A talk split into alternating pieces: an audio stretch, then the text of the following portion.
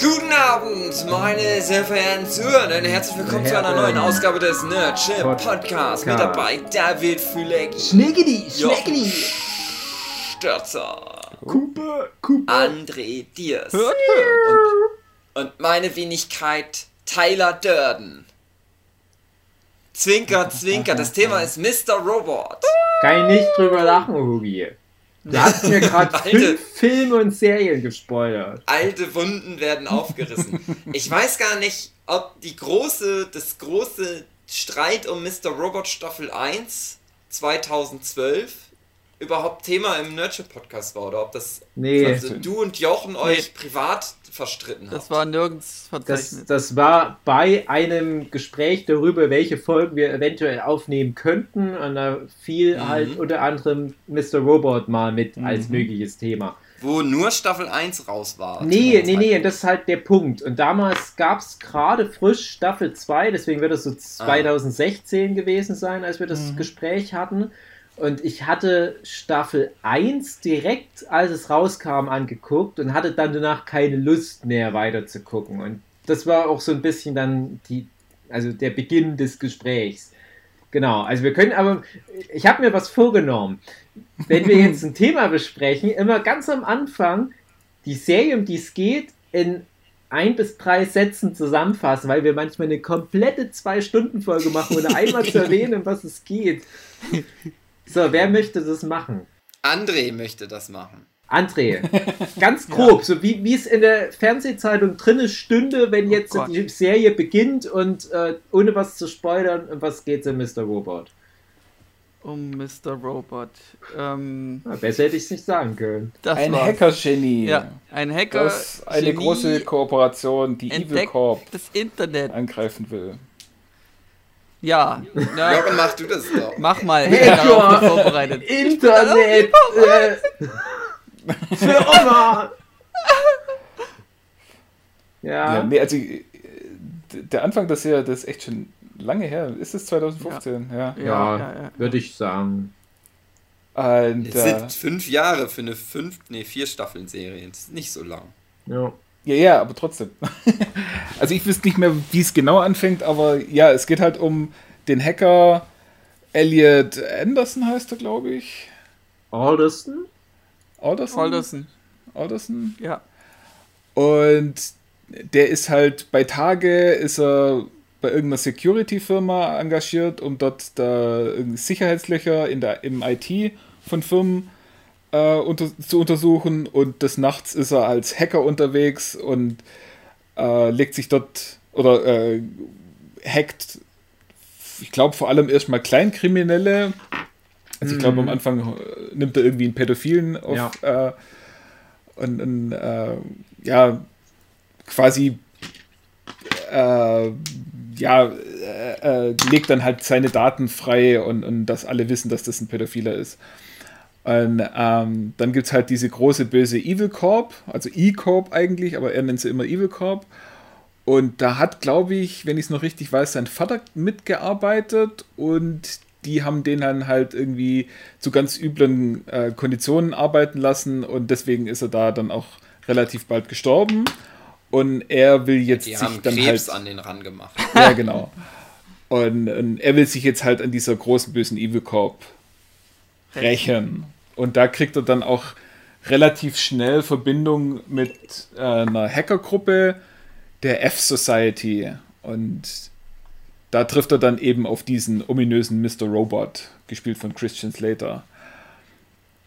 Und ja, das wäre mal so spoilerfrei. Ja, das mhm. stimmt. Das genau. ging gut. Mhm. Seit so, das, ich glaube, die, die Prämisse des Machers, äh, Sam Esmail heißt der, glaube ich. Mhm. Ja äh, halt eine möglichst authentische Serie über Hacking mal zu machen, mhm. wo dann mal nicht alle nur immer mit einem schnellen Auto noch rumfahren oh, ja. und äh, irgendwie Atombomben und so weiter, sondern wirklich ja, und mal zwei Leute auf einer Tastatur rumhacken. Ja, oh, wir werden gehackt, wir müssen noch schneller dagegen ja, hacken. Und, genau. wow. und das wird dann immer noch so visualisiert, weil die ja für jede Form von Hacking haben die schon eine passende Grafik wo du wie so eine Art Pac-Man-Labyrinth hast, wo so ein Ja. roter Wurm sich durchmacht und die müssen aber ihren grünen Wurm gegen den roten Wurm kämpfen lassen. So ist ja immer Hacking in Hollywood.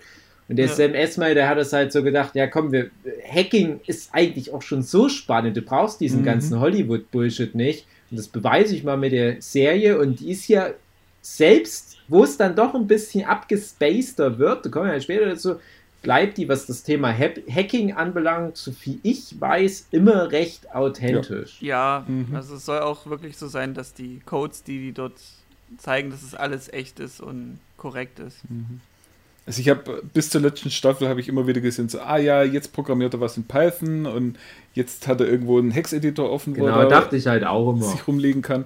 Und mit Wireshark werden dann halt Pakete im Netzbetrieb abgehört und so. Ja, und, und, das ist alles äh, das. der, der verlinkt auch vier Mimbo-Troppels und macht da eine äh, äh, Kreisschelle dann um, um den Nimbus.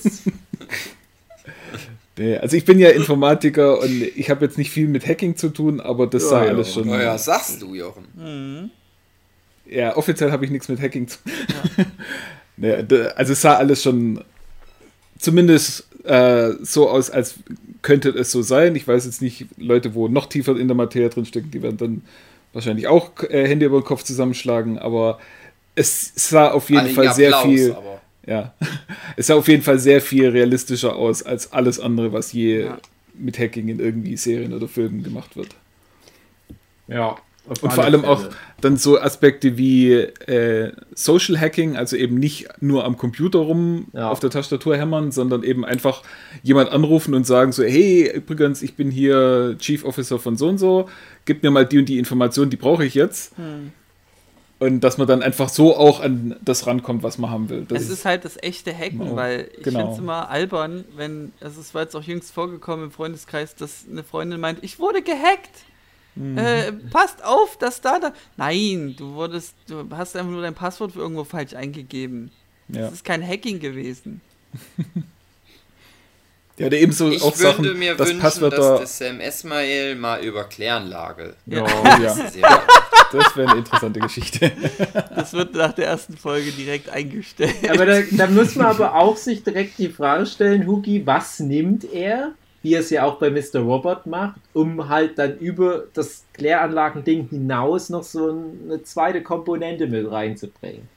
Ohne Mhm. schon zu spoilern. Ja, und das ist ja, glaube ich, das eigentlich Interessante bei Mr. Robot. Dass, Mhm. Das haben wir auch jetzt schon mehrfach in den letzten Folgen besprochen. Du hast ja nicht nur das Hacking, sondern du hast noch eine andere Komponente und erst durch das Zusammenspiel dieser beiden Komponenten ne, wird das halt so eine einzigartige Serie. Und ich komme jetzt gleich schon mal mit der Tür ins Haus innen drin rein. Was Direkt auch so ein bisschen.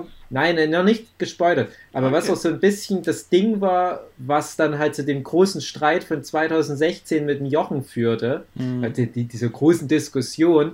Weil wenn ich Mr. Robot eins vorwerfe, und ich sage gleich vorweg, ich finde, es ist eine, eine gute bis sehr gute Serie, das habe ich auch äh, nie der Serie abgesprochen, aber auch nach vier Staffeln, die Serie ist ja damit auch beendet, sage ich trotzdem, die ist, wenn du die in Details aufbrichst, recht unoriginell. Aber was halt Ja. der Sam Mhm. Esmail gemacht hat, der hat das interessant zumindest kombiniert. Und das ist halt das, was wir ja schon mehrfach besprochen haben. Du kannst das Rad nicht neu erfinden, du kannst bekannte Sachen neu kombinieren. Und ich finde, das wird bei Mr. Robot über die Staffel noch stärker. Und das kann ich nämlich auch schon sagen. Mir hat es dann auch später besser gefallen, wo ich mich dann mit Mhm. manchen Sachen abgefunden habe, dass die halt so sind, wie sie sind. Und die Serie dann aber auch in ihrem Potpourri aus Elementen, die sie hier und da sich nehmen, was Interessanteres geschaffen haben, was es auf den ersten Blick zu sein scheint. Also gerade die, die erste Staffel ist halt, sehe ich auch, und da haben die auch, die Leute alle, wo damit was zu tun haben, haben nie damit hinterm Berg gehalten, ähm, ist schon von vorne bis hinten sehr stark an diesen einen Film angelegt. Ähm, Den du im Spoiler-Part also, jetzt erwähnt hast. ja, also folgt tatsächlich äh, sehr stark de, dem Aufbau und auch das Ende von der ersten Staffel ist ja quasi das Ende von dem Film dann. Ja, sogar Ähm, mit Musik. Mit Musik. Ja, also es ist sehr, sehr deutlich, dass das, äh, sie nennen es Hommage, also Ja. Also es es ist nicht unbedingt, dass er sich daran orientiert hat. Ja, es das ist nicht ein muss man Rip-Off, ganz, sondern ganz kurz reingehen. ist Das muss man nämlich auch sagen, wo ich das nämlich damals geguckt habe, gab es da noch nicht so ein Statement dazu. Das habe ich jetzt erst vor kurzem mal gelesen, dass das halt ganz offen als solches kommuniziert wird. Und da sage ich dann noch, ja, dann bin ich damit auch d'accord. Also dann ist das okay. Wenn das jetzt äh, einfach so unausgesprochen im Raum stünde, das Ende von Staffel 1 mit halt diesen direkten Referenzen, dann hätte ich das komisch gefunden. Aber wenn Ja. dann die Macher sagen, nee, es ist schon auch so gedacht, dann sage ich, okay, das, ob die Welt das braucht, das Zicht, die zichte Interpretation von diesem Twist, Ja, wo wir später dazu kommen. Ja, aber wie gesagt, Jochen wird es auch gleich weitererzählen. Das ist ja genau. im Prinzip nur der Startpunkt für das, was Genau. noch kommt. Und was dann eben die Serie dann auch wieder inter oder interessanter macht, ist dann eben, dass sie über dieses Thema dann halt sehr viel weiter gehen, weil sie viel weiter gehen können, weil ein Film hat halt dann äh, seine anderthalb, zwei Stunden und eine Serie hat halt viel mehr Zeit, sich dann mit diesem Thema auseinanderzusetzen. Und da kommt ja dann auch noch relativ viel und äh, ist ja dann auch nicht nur ein so Aspekt, sondern es sind dann ja auch mehrere solche Aspekte in einem Ding drin. Jetzt wird es langsam schwierig, ohne Spoiler zu Ja. reden. Aber ja. Ja, der, Also da, äh, wie gesagt, deswegen äh, war da das schon. Und was mich halt so ein bisschen gestört hat, ist, ich wollte dann halt aus voller Begeisterung über diesen Mr. Robot reden, über die Serie. Und dann kam halt eben gleich so, ah ja, das ist ja wie, hm, na, und ich so, ja, äh, ich, ich wollte eigentlich gar nicht so weit, so stark darauf eingehen, weil klar, das ist, ist logisch. Und damit war die Diskussion so an einem, an einem toten Punkt irgendwie. Und ich wollte eigentlich eher drauf gehen, ähm, dem Hacking-Aspekt, oder wie? Nee, nee äh, dass mich die Inszenierung von der Serie Mhm. begeistert hat. Ja, oh ja, das also. Szenenschnitt, äh, Bildaufbau, Oh ja. eben Einsatz von Musik, das wird dann auch in den späteren Staffeln noch so Ja, unglaublich gut. Mhm. Aber Und das war in der ersten Folge schon, schon äh, in der ersten Staffel schon so sichtbar. Und da wollte ich mir dann eher drauf. Aber ja, das Mhm. Ja, machen aber wir ja das, jetzt. Das, das kann ich ja jetzt alles auch so ein bisschen entkräften, weil ich muss ganz ehrlich, also ich kann ja mal meine Geschichte mit Mr. Robot nochmal vom Startpunkt erzählen. Ich erzähle ja immer, dass ich halt so meine Quellen habe, wo es um neue Serien geht und äh, ich dadurch auch entscheide, was ich in der nächsten Saison so alles gucke. Und Mr. Robot war damals eine der ersten größeren Amazon-Produktionen für Amazon Prime und das war tatsächlich der Grund, warum ich mir dann Amazon Prime zugelegt habe. Das war auch tatsächlich das, die allererste Amtshandlung in der Woche, wo Mr. Robot rauskam, Amazon Prime geholt und die erste Staffel angefangen. Und dann hatte ich aber auch mit meiner Sue zusammen geguckt. Wir hatten auch so relativ schnell Ermüdungserscheinungen. Also das war halt nicht uninteressant und das wird dann teilweise auch mal ein bisschen spannend, weil du ja auch oft solche Aspekte hast, wo die irgendwie an Hardware ran müssen, sodass die halt nicht immer nur an ihren Computern sitzen, sondern auch mal irgendwo in Gebäude einbrechen müssen. Dann ist es ein bisschen heistmäßig. Das hat die Serie schon nicht schlecht gemacht. Hast ja in der ersten Staffel zwei solche Szenen. Ne? Und Ja, weil Hast- Firewalls eben doch funktionieren. Das Ja, ist nicht so, genau. dass man sich in jede Firewall reinhacken oder nicht kann. alles sondern- ist im Internet Ja. drin, sodass du da Das über auch, Facebook genau. da du musst rankommst. lokal dahin. Genau. muss wirklich vor Ort sein. Und ja. die Serie hat da schon viel gemacht, um das Thema Hacking breiter zu streuen. Und dann kommt halt dieser Twist, ich glaube in Folge 8 von 10 oder ja, so. acht oder neun, irgendwo da. Und dann wird halt hinten raus, aber diese Parallele zu diesem Film, über den wir dann gleich sprechen, werden halt viel mehr in den Vordergrund gestellt. Und ich hatte dann halt so ein, so ein Gefühl nach dem Gucken der ersten Staffel, wo ich dann halt nur dachte, ja, als, als Hacker-Serie interessiere ich mich nicht genug für Hacking, was so den reinen Inhalt anbelangt, bezieht sich zu sehr auf diesen einen Film und der eine Film ist halt blöderweise auch mein absoluter Lieblingsfilm aller Zeiten, deswegen ist auch schwierig. Mhm. Und äh, als letzte große Komponente hatte ich den Remy Malek, den ich tatsächlich vorher schon kannte, aus der Serie hinter, äh, hinterm Sofa an der Front oder wie das heißt. Mhm. Und den Schauspieler mochte ich und das ist ähnlich wie bei Breaking Bad, wo ich die Serie gucke wegen Brian Cranston, habe ich ja auch gedacht, ja, Remy Malek mag ich gern, mal gucken, was der hier macht, obwohl ich den sonst aus so Comedy-Sachen kannte. Und der macht das ja auch schon alles sehr gut und was Jochen mhm. auch meint mit, mit der Inszenierung, kommen wir dann später auch noch, es war auch alles schon in Ansätzen sehr gut, es wird aber alles in späteren Staffeln besser. Aber weil ich mhm. nach Staffel 1 absolut keine Lust hatte oder keinen Drang, Motivation weiterzugucken, habe ich viele Jahre lang, also jetzt so vier Jahre lang, glaube ich, die Serie vor mir hergeschoben und habe immer nur mitbekommen, wie alle das so halt weiterhin abfeiern. Ich hatte immer so im Hinterkopf, ja, aber Staffel 1 war doch gar nicht so geil. Und dann gucke ich jetzt mal nach vielen Jahren dann mal mit Staffel 2 noch an und denke, hm, Staffel 2 fand ich fast noch schwächer, ehrlich gesagt. Das hat mir jetzt nicht ja. so viel gegeben. Staffel 2 hat sich mhm. wie so eine Übergangsstaffel angefühlt. Ja, so, genau. Also auch inhaltlich angeht. ist es ja wirklich nur ja. das. Es ist halt so ein bisschen nochmal noch mal das, was Staffel 1 schon gemacht hat, was so diesen ja. Hauptplot anbelangt. Und die kommen aber auch trotzdem nicht am Ende an Ziel, sondern du weißt genau, ne, das, was auch immer jetzt da ange angefangen wurde, wird frühestens in der nächsten Staffel beendet. Und dann kommt aber Staffel 3 und die fand ich fast schon fantastisch.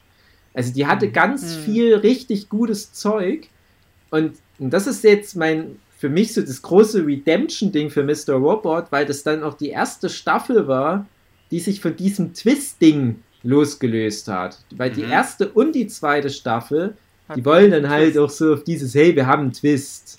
Mhm. Und wenn das aber halt bei dir nicht so richtig funktioniert, weil du es halt schon kommen siehst oder halt schon kennst aus einem anderen Film oder was, dann bleibt halt nur der Rest der Story und da denke ich mir, hm, das ist jetzt für mich nicht so interessant gewesen. Aber Staffel 3 hatte dann endgültig so diesen eigenen Stil gefunden, hat auch interessante neue Figuren eingeführt. Ich sage nur Bobby Cannavale, ne, mag mhm. ich total gerne und hatte aber auch so den Plot verdichtet, weil es auch viele uninteressantere Figuren dann endlich rausgenommen hatten. Figuren, die mir schon in Staffel 1 total am Arsch vorbeiging. und dann war auf einmal so die Bühne frei für das, was ich halt mochte an der Serie, dass das halt noch mehr im Fokus ist. Und dann hat mir das direkt richtig gut gefallen. Da hast doch zwei, drei extrem starke Folgen und Staffel 4 hat es dann auf einem guten Level ja. fortgeführt. Und jetzt so nach vier Staffeln sage ich ja, Mr. Robot kannst du auf alle Fälle gucken. Also ob es jetzt eine der besten Serien des letzten Jahrzehnts ist, hm, weiß ich nicht. Aber es ist auf alle Fälle eine, eine Cook-Empfehlung. Aber ich muss ganz ehrlich sagen, äh, ich kann es auch niemanden übel nehmen, wenn man, wie mir das damals ging, nach Staffel 1 halt nicht angefixt ist und dann halt für sich entscheidet, ja, okay, schön, ich gucke die nächste Serie jetzt lieber stattdessen an es ist halt ein, ja, es ist halt wirklich am Anfang noch so der Eindruck, es ist so ein One-Trick-Pony, aber das ist es halt nicht. Mhm. Und wann habt ihr angefangen, das zu gucken? Auch gleich, wo das rauskam, oder? Nachdem ihr euch da ganz doll drüber Echt? Also, da hattest du noch gar nichts davon gesehen, da. Da war ich heiß dann das ist, wenn es der Dave doof findet, dann. Wer hat ja. recht? Mhm. Jochen versus Dave. Wer bleibt mein Freund? Wen muss ich rausschmeißen aus meinem Freundeskreis? Nee, dann und dann. Ich habe tatsächlich nach Staffel 2 dann aufgehört, weil mir Staffel 2 gar nicht gefallen hatte. Ja, weil die halt so übergangsmäßig war, das war halt so komisch. Ja, das ist halt ganz wenig passiert ja. und irgendwie, ja, naja. Mhm. Der Twist war halt auch sehr dumm, ehrlich gesagt. So, das war halt so ein bisschen bescheuert. Das war wirklich dieser Twist des Twists Deswegen. Ich habe halt nach dem Twist dann gedacht, ah, dafür habt ihr jetzt eine Staffel geopfert, in der nichts passiert. Da hättet ihr auch den Twist weglassen können und irgendwie eine coolere, interessantere Geschichte erzählen können. Das war dann, dann die Ausstiegsstaffel für dich sozusagen. Ja, ich weiß gar nicht, warum ich dann mal wieder irgendwann angefangen habe. Also vielleicht, weil ich mit dir mal drüber geredet hatte im Sommerpausensause. Ja, äh, und da hat sie eben gemeint, das ist so belanglos und, und Steve würde das auch nicht gut finden. und, äh, weil, ja, weil da hast du dich einfach. Ja, du hast nur das zitiert im Grunde, was jetzt gerade schon besprochen wurde. Ja, das kann sein. Na, ihr habt das jetzt gerade zitiert, weil ich habe das ja vorher schon gesagt. Ja, nee, genau. kann genau. sein, dass ich genau dann angefangen habe, Staffel 3 dann noch danach irgendwann mal zu gucken. Mhm. Beziehungsweise, glaube ich, als ich da wusste ich dann noch schon, dass es dann ja auch bald vorbei ist mit Staffel mhm. 4. Ja. Also ich hatte schon so das Gefühl das bei dann. Staffel 3, dass es sich dem Ende neigt. Das hat so sich angefühlt wie, ja, okay, mit der dritten Staffel ist es vorbei. Aber nee, mhm. es ging nochmal weiter. Ich kann mich daran erinnern, dass ich immer sowas gesagt habe, wie ich hoffe, dass das dann schnell zu Ende geht. Mhm. Gewissermaßen hatte ich das Gefühl auch. Es ist so, es soll mal einen Schluss finden. Ja, also die. Aber das Besondere ist ja an der Serie, dass der Remy, ne, nicht der Remy Malek, der Sam Esmail, mhm. ich glaube ja, also der hat alles geschrieben ja. und auch alles directed, ne? Ja, und Producer also waren eben die beiden ja. Hauptdarsteller. Ja, ja, mhm. aber das ist ja in der Serie eher ungewöhnlich, ja. dass halt wirklich mhm. einer alles da macht. Wie bei South Park. Also South Park ist so das Einzige, was mir auf Anhieb einfällt, wo das auch so ist. Ja. Die guten drei Staffeln Babylon 5. 2, 3 und 4.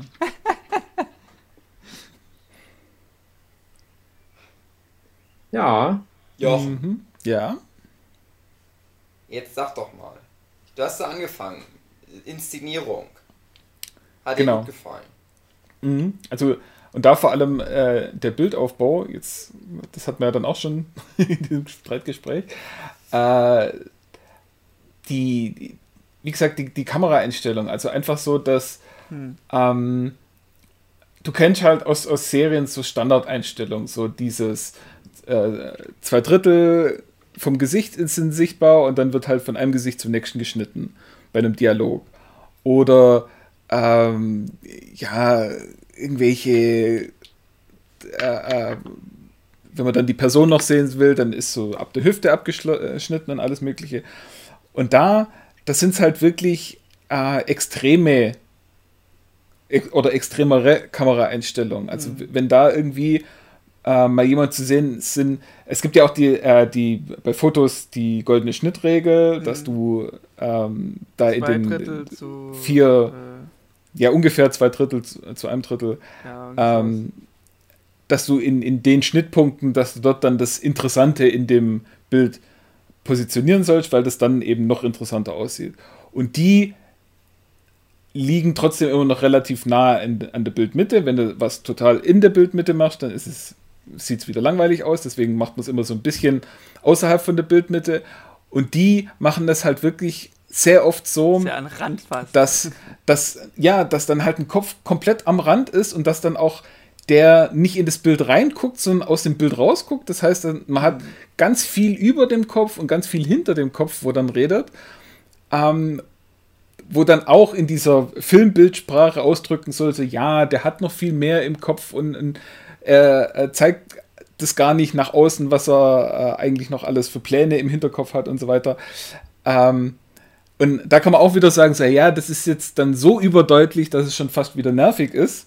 Oder äh, dass es so aufs Auge gedrückt ist und so, so äh, ja, wie, wie, bei allem, was halt sehr auffällig ist, äh, dass es dann einfach schon zu viel ist. Aber da ist es halt wirklich als Stilmittel und auch wirklich durchgezogen ein, ähm, ja, äh, äh, da hat sich eben wirklich bei jeder Kameraeinstellung hat ich zumindest das Gefühl, hat sich bei jeder Kameraeinstellung wirklich jemand hingesetzt und sich überlegt, wie fange ich diese Szene jetzt so ein, damit sie wirkt, wie ich es haben will. Und genau das ist bei vielen anderen Serien einfach nicht mehr der Fall. Ja, also ich habe jetzt gerade wieder ganz, ganz schlechte Erfahrungen mit der Picard-Serie, Star Trek Picard, ja. wo halt einfach ganz viel Lensflare, überhaupt oder nee, das nicht, aber wo halt einfach überhaupt kein Gedanke dran verschwendet worden ist, wie ich jetzt eine interessante Szene aufbaue. Hm. Also mhm. da, da, da steckt nichts dahinter, okay. da wird nicht irgendwie geguckt, ja, äh, wo setze ich jetzt den einen Schauspieler im Verhältnis zum anderen hin, also weiter hinten im Bild und dass dann der vordere verschwommen ist und so weiter. So Überlegungen finden da gar nicht statt, sondern ja. es wird einfach nur, oh, ich muss jetzt hier dieses dumme Szene aus dem Drehbuch mhm. abfilmen ja. und ich ja. mache es am besten jetzt so, damit ich, äh, dass ich mit, mit einer oder zwei Kameras möglichst alles abfilmen kann und dann schnell zur nächsten Szene. Mhm. Ja, das ist halt so ein Punkt, den du erwähnst. Das ist mir auch wieder aufgefallen. Ich habe ja jetzt mhm. innerhalb von zwei Tagen die 13 Folgen weggebinged. Von der und da fällt das ja sehr deutlich ne? auf. Das ist halt für mich, Mr. Robot ist für mich so ein, auch so ein, so ein Kunstprojekt, so ein ganz krasses. Mhm. Also richtige genau künstlerischer Anspruch ist da sehr dahinter. Also deswegen auch, wie gesagt, selbst wenn man mit dem Thema Hacking und mhm. ja, wir haben das andere Thema immer noch nicht angesprochen, ja. wenn man mit dem nichts äh, in Verbindung bringen kann, dann kann man sich die Serie trotzdem allein schon deswegen angucken, ja. weil es einfach eine wunderschön inszenierte äh, Serie ist und eben gerade auch, ähm, was ich noch gemeint habe, mit dem Einsatz von Musik, ja. ist auch super geil und gerade eben, äh, also mir ist jetzt auch die letzte Staffel noch am meisten im Kopf, da war jeder Anfang von der Serie, also am Anfang ist immer so ein kurzer Opener und dann kommt ein Musikstück, wo mhm. dann die Credits drüber laufen, mehr oder weniger. Ja, ja. Da gab es auch oft und so von Amazon Prime der, der Button Intro überspringen, wo ich mir denke, nein, nein. ich will jetzt das Intro gucken. Warum soll ich das überspringen? Das ist immer anders.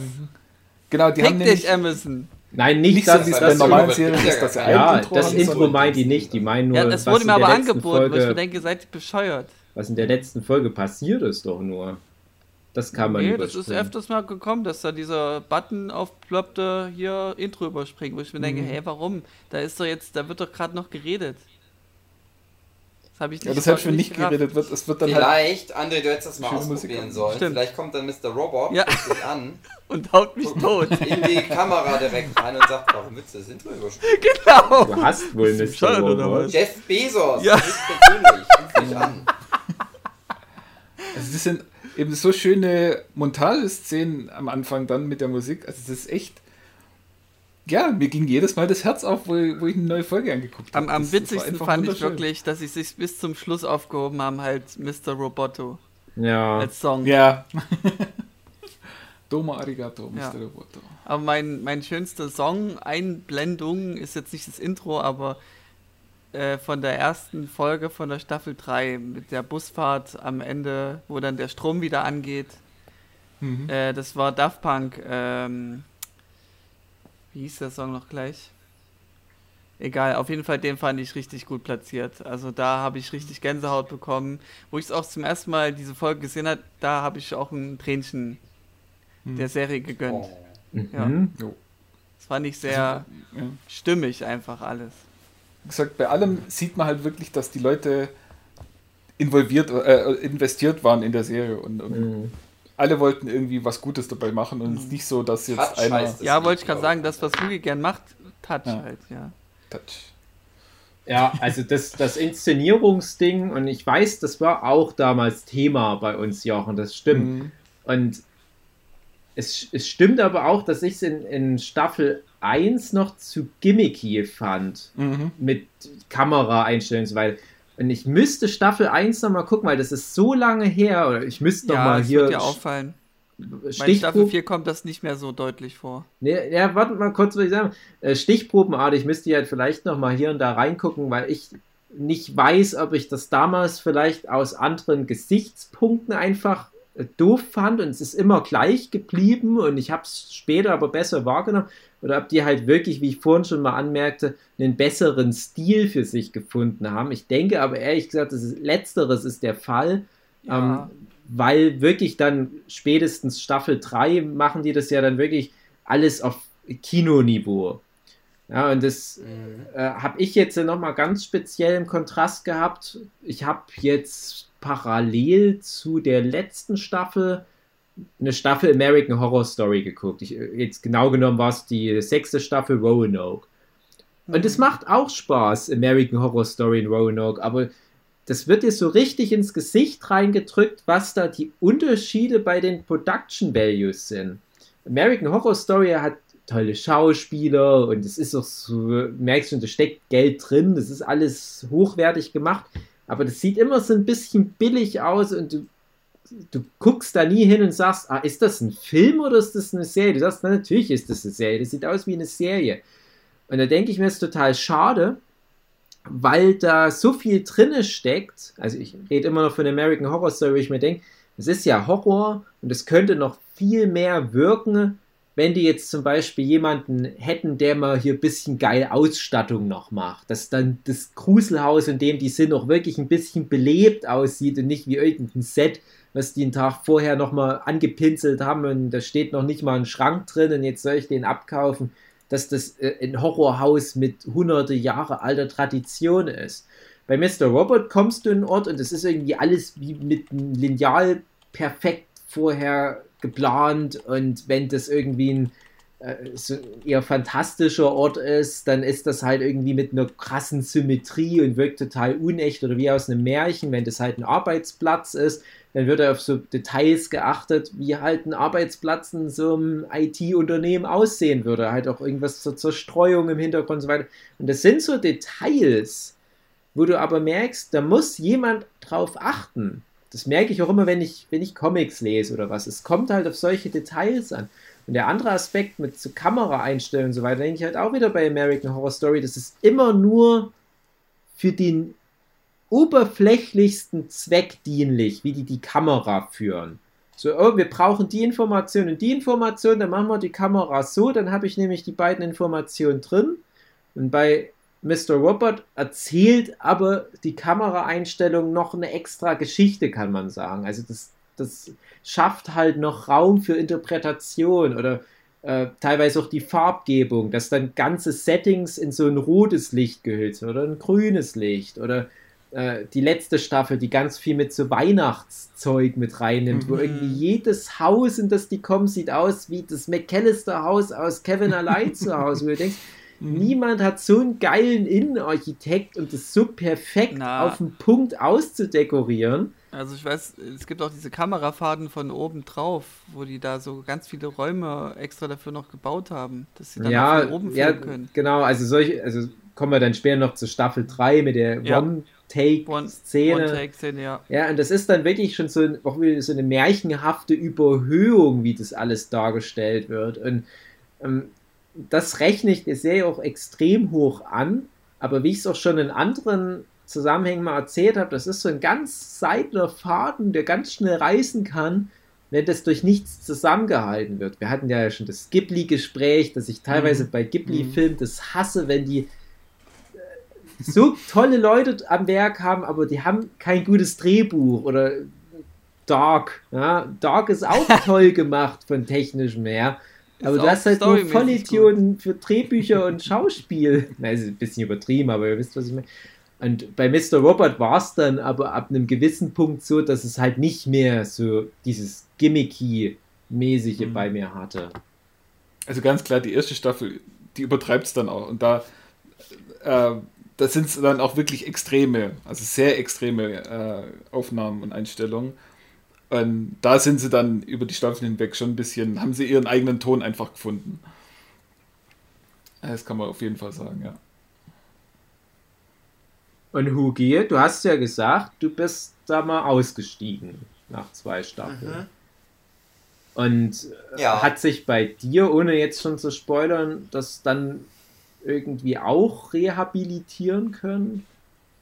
Ja, Staffel 3 ist ja nicht mehr so langweilig wie Staffel 2. oh. Ja, das ist ja das Ding, das sah ja immer, also ich fand, dass die immer ganz gut aussah. Also das war immer nicht das Problem. Es war bei mir wirklich eher so die, die, der Inhalt. Ja, ja. Der in Staffel 2 halt mich extrem abgefuckt hat irgendwie. Staffel 3 weiß ich gar nicht mehr. Ich glaube, so super.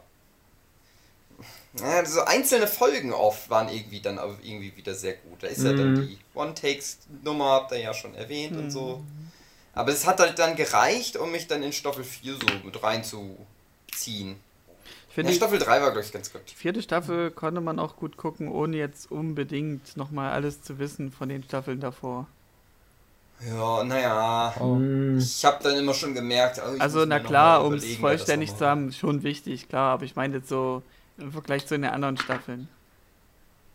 Ja. Brauchst du nicht hm. unbedingt nochmal alles vorher ja, Die eiern halt inhaltlich viel rum. Das ist halt für ja. mich auch so ein großer Kritikpunkt, hm. wo ich auch sagen würde, strafft es auf drei Staffeln, dann hast du wirklich eine richtig geile Meilenstein-Serie. Aber ich habe das dann ganz, halt. ganz viel mit äh, Prison Break tatsächlich verglichen, weil irgendwann, und es ist jetzt noch nicht so viel gespoilert, geht es dann mehr in so Verschwörungszeug, so Regierung ist involviert und so weiter. Und das hat mich voll an Prison Break erinnert. Und ich weiß nicht, Huki mhm. hat Prison Break geguckt, sonst noch jemand? Mhm. Nee. Nee. An, André auch nee, nicht. Nee, äh, bei Prison Break, das wäre mal was für ein Binge-Tipp. Da hast du ja wirklich die erste Staffel, so ein paar Typen wollen aus dem Knast ausbrechen. Reicht als mhm. Konzept für eine Serie, macht doch super Spaß. Äh, Staffel 2 geht dann so weiter, aber das schleicht sich so immer mehr so eine Regierungsverschwörung mit rein. Das ist wie Elefantenfriedhof in Martin der zeitreisende Roboter. Also irgendwann tauchen so diese typischen aalglatten Re Regierungsmenschen auf, irgendwelche komischen Killer oder irgendein Geheimbund und so weiter. Und da verlieren mich die meisten Serien. Und Mr. Robot ist da auch so ganz schmaler Grad, wo ich dann so denke, ach, das kippt gerade schon wieder. Ich brauche das gar nicht alles. Und für mich ist das halt dann besser gewesen, wo sich dann am Ende, wie gesagt, das wieder ein bisschen verdichtet hat, der Plot. Und ähnlich wie bei Prison Break hatte ich dann über die mittleren Staffeln auch das Problem, du wusstest immer nicht mehr so richtig, wer ist jetzt auf welcher Seite und, und wer mhm. arbeitet jetzt gerade für wen, ohne das zu wollen. Und ach, das, das nervt mich dann irgendwann. Das ist auch so wie dieses Lost-Ding, wo die Leute alle so Wendehälse sind. Da fand ich zumindest gut, dass der Hauptcharakter da eine relativ klare eigene Linie hatte, was das anbelangt. Also wofür der kämpfte, das war immer relativ klar ersichtlich. Aber so alle anderen hatte ich immer das Gefühl, ach ja, stimmt, der hatte ja gerade mit dem irgendwie eine Kooperation und jetzt ist der Böse ein Guter und ach, pff, die sollen alle sterben. Und dann konzentrieren wir uns wieder auf das ursprüngliche Thema. Und dann funktioniert es auch wieder besser. Weil ich habe dann, der, der, Plot ist ja nicht super kompliziert. Es geht ja im. Wesentlichen darum, dass die um da, die machen ja eh, was sie wollen und dann müssen wir denen mal ans Schienbein treten. Aber das ufert dann wieder so aus. Und das ist teilweise wirklich sehr nah dran an Prison Break. Also gerade, Hugi hat ja die vierte Staffel bestimmt geguckt, auch von Prison Break. Mhm. Und ohne jetzt da viel zu sagen, aber kannst du dich noch erinnern? Ja, jetzt wo du sagst. Ja, also das ist schon sehr auffällig. Es, aber auch was die Charaktere anbelangt. Und da ist aber wiederum gut, dass es sich das so viel von Prison Break abgeguckt hat. Ich, ich habe ja schon gesagt, es ist halt viel zusammengeklaut. Es ist halt auch sehr viel von Prison Break geklaut. Und die haben aber von Prison Break diese komischen, skurrilen Typen auch mit übernommen. Wie halt der, der Bobby Kennevale oder der Chinese, der immer ein Sandwich isst oder die dicke Janice-Killerin, die Taxidermistin. Mhm. Ja, also es ist mhm. komische, skurrile Nebencharaktere. Und, und das macht es dann aber wieder interessant. Das ist nämlich gerade in der ersten Staffel auch noch nicht gerade eine Stärke von der Serie, so markante Figuren außer dem Hauptfigur. Der eine Hauptfigur, genau genommen. Ja, schon den zweiten. Ja. Ja. ja, aber gerade die ganzen F-Society-Leute da, das waren auch so welche, wo ich dachte, ach, ich interessiere mich überhaupt nicht für die. Dann gucke ich irgendwann mal Staffel 2 und konnte mich auch nicht mehr an die erinnern. Selbst an die Angela, die Kindheitsfreundin mhm. von unserem Hauptcharakter, die vergesse ich praktisch immer zwischen zwei mhm. Staffeln, dass die existieren. Die war nicht so ver fest verankert halt. Ja, aber die ist ja von der Screentime her fast schon Platz 2, würde ich ja, sagen. Und so. trotzdem ist es immer nur so dieses Plonchen, was von Büro zu Büro irgendwie scharwenzelt und manchmal irgendwo was in den Ruder einstöpseln muss. Ah, die ist so langweilig halt. Und dann kommt also, halt irgendwann mal aber so mehr so interessantes Gesocksch mit dazu. Und da wird es dann auch wieder für mich lustiger, weil dann, dann hast du auch eine ganz andere, so eine Soziodynamik wieder. Also, wie gesagt, vor allem Bobby Kennevale als äh, gescheiterter Buchautor, der halt nebenbei für irgendwelche dubiose Organisatoren Hitman macht. Sold, also da bin ich voll dabei. Bobby Kennevale rettet für mich eh jede Serie, jeden Film, wo der mitspielt. Also bei mir ging es gerade in der letzten Staffel, ging es da, wo diese FBI-Agentin oder was es ist. Die Dominic ja. oder Dom. Ja, wo die da in ihrem Safehouse mehr oder weniger oder in ihrer Safe-Wohnung am Anfang lebt und, und, sich dann irgendwann mal mit dem Hausmeister oder was es ist anlegt und plötzlich eine Knarre zieht, da war es bei mir irgendwie so, ja, keine Ahnung, wer bist denn du überhaupt? Was willst du? Wo kommst du her? Und müsste mich dann erst nochmal drüber informieren, so, ja, ja, die gab es vorher schon. Die konnte ich mich noch erinnern. Das war die Masturbateur, Masturbatorin bei mir. Genau. Ja, ja. Du hast immer masturbiert, wenn du die. Ja. Genau. Mhm. Die auch, wenn sie sich alte Verhörsachen anhört. Also es ist tatsächlich so, also ähm, ich würde es auch eher als eine Serie zum relativ schnell hinterweg, hintereinander weg bingen empfehlen, weil also es ist tatsächlich so, wenn man da eine, ein Jahr wartet zwischen den Staffeln, da geht schon einiges flöten. Also es ist, wirkt mehr, denke ich mir, wenn man es wirklich hintereinander anguckt. Mhm. Und nicht zu viel Zeit verstreichen lässt. Auf der anderen Seite ist dann auch wieder eine Serie, wo man sich, äh, wo man eigentlich dann äh, eine Folge auch so durchsteigen muss. Also gerade, ja, ich meine, wenn man schon viele Serien in der Art angeguckt hat, dann kommt man schon ein bisschen besser mit, aber ähm, da geht eben auch relativ viel in einer Folge ab, wo man dann sagen kann, äh, sagen sollte, so ja, vielleicht dann nicht gleich drei, vier Folgen hintereinander angucken, sondern mal so eine mhm. Folge und die mal ein bisschen sacken lassen. Gut, jetzt die zweite Staffel, die ist mir überhaupt nicht mehr im Kopf. Ist das die, wo sie in dieses intelligente Haus ja. einbrechen und das übernehmen? Ja, die war echt nicht, nicht so spannend. Mit dem Gefängnis-Twist und äh, ja, das Problem bei Staffel 2 vor allem für mich war, du hast bei Staffel 1 einen Endpunkt mhm. und es ist auch irgendwie interessant, so als Twist, auch wenn es wie gesagt von einem gewissen Film halt mit übernommen wurde. Aber dann lernst du in Staffel 2, oh, das hat ja irgendwie nicht so richtig funktioniert. Dann machen wir mhm. im Prinzip nochmal sowas aber jetzt machen wir irgendwie was anderes, was aber im Wesentlichen den gleichen Effekt hat, nämlich dieses Unternehmen schädigen. Ja, und dann denke ich mir aber, wir haben doch genau das in Staffel 1 schon gehabt. Gibt es denn nicht noch mehr Geschichten aus der Welt von Mr. Robot, die man erzählen könnte?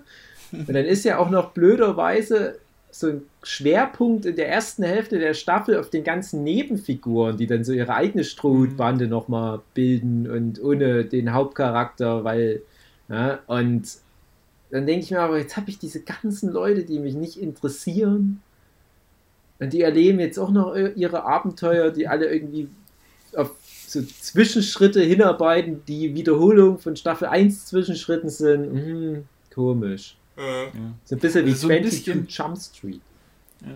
So ein bisschen kann man sich ja noch rettend erklären, wenn man denn unbedingt will, äh, dass man eben dann auch beim Ende von diesem Film sagt, so, ah ja, okay, wie würde jetzt diese Welt weiter existieren? Mhm. Also klar, da passiert das dann, aber es geht ja dann trotzdem weiter und, und, dann die Leute, die vorher an der Macht waren, die sind nachher immer noch an der Macht und mhm. die werden sich irgendwas überlegen, wie sie an der Macht bleiben. Und so kann man sich dann zumindest ein bisschen noch erklären, so, ja, dann ist die zweite Staffel eben diese Geschichte, wo dann eben die Mächtigen immer noch an der Macht bleiben und vielleicht sogar diese Situation ausnutzen und noch mächtiger werden als vorher. Und da muss man jetzt eben anders gucken, dass man dann nochmal drankommt. Aber ja.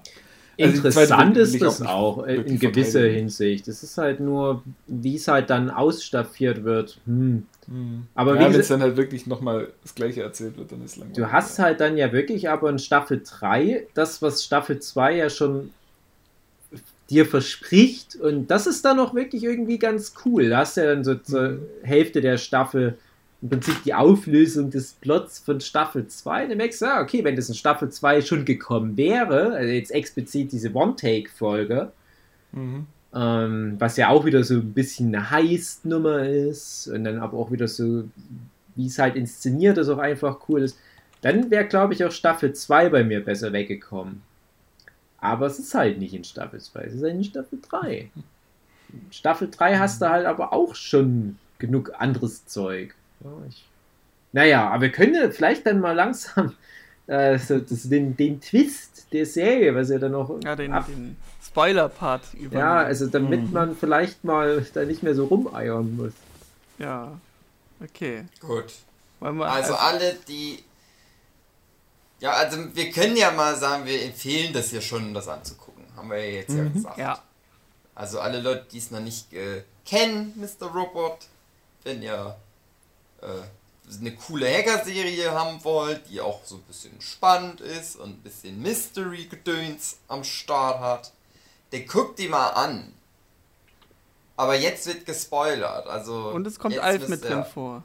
Ja. Ah, André. Nee, das war doch schon das niemand mehr. Oh Mann. Das ist doch auch ein Spoiler. Das haben wir in einem anderen Podcast. Ja, schon lange ja, gespoilert.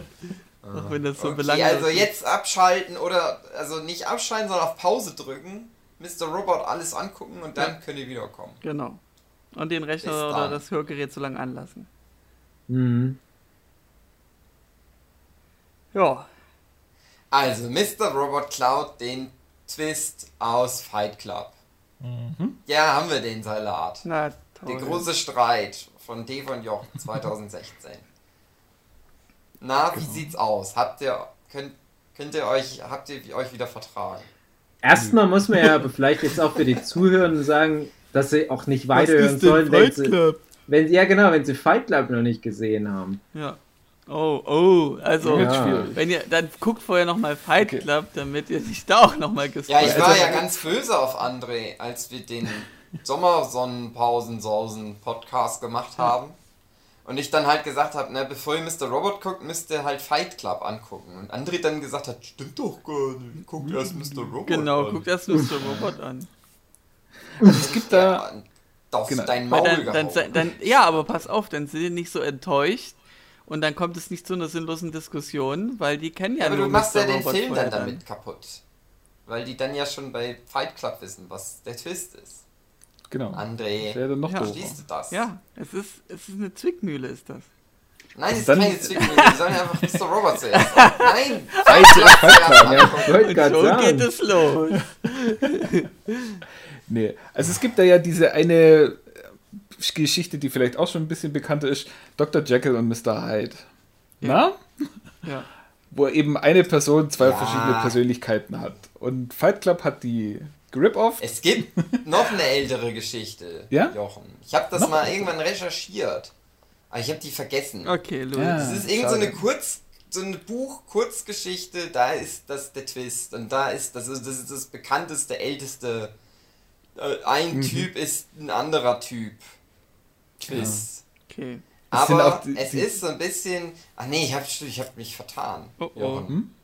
Ich war bei, äh, bei täglich grüßt das Murmeltier. Ach so. Ja. Aber und ah, täglich ja. grüßt das Murmeltier mhm. und Fight Club haben eben beide dieses Trademark. Das sind die Filme, die das. Ja, die, ja genau. Die den Twist nicht erfunden haben, aber jeder, der über diesen genau. so einen, irgendeine Art von Weil die Konzept so erfolgreich waren. Spricht. Also, der Fight Club ja, und so gut. Also, das Fight ist einfach. Ja. Der Fight Club war, wo er rauskam, überhaupt nicht erfolgreich. Ja, aber, ja, aber hat das Thema egal. perfekt. Es geht ja trotzdem darum, dass das der Film ist, der den Twist. Ja. Fight Club war seiner Zeit Film einfach zu krass Twist. voraus. Mhm. Ja, ja, naja, aber ja. die, nein, man müsste sagen, das sind, also täglich grüßt das Murmeltier, also mit seiner Zeitschleifennummer und Fight mhm. Club mhm. mit dem zwei Leute sind eine selbe Person. Das sind die Filme, die das ruiniert haben für alle anderen danach weil die das dann perfekt gemacht haben. Mhm. So. Genau. Das wollte ich sagen. Jetzt, Jochen, jetzt mach weiter mit Mr. Jekyll und Dr. Hyde. weil vielleicht hat der das auch erfunden. Dr. Jekyll und Mr. Robot. Aber ist. Ja. ja. Ja, oder diese ganzen äh, Werwolfsmensch-Geschichten, wo halt eben auch äh, so Sachen passieren und dann äh, der eine merkt so, ah ja, das war ja eigentlich war ja eigentlich ich, also war mein Körper hat da was gemacht, was ich eigentlich gar nicht wollte. Und so ähnlich sind auch Teile von Mr. Robot ähm, und eben äh, Fight Club.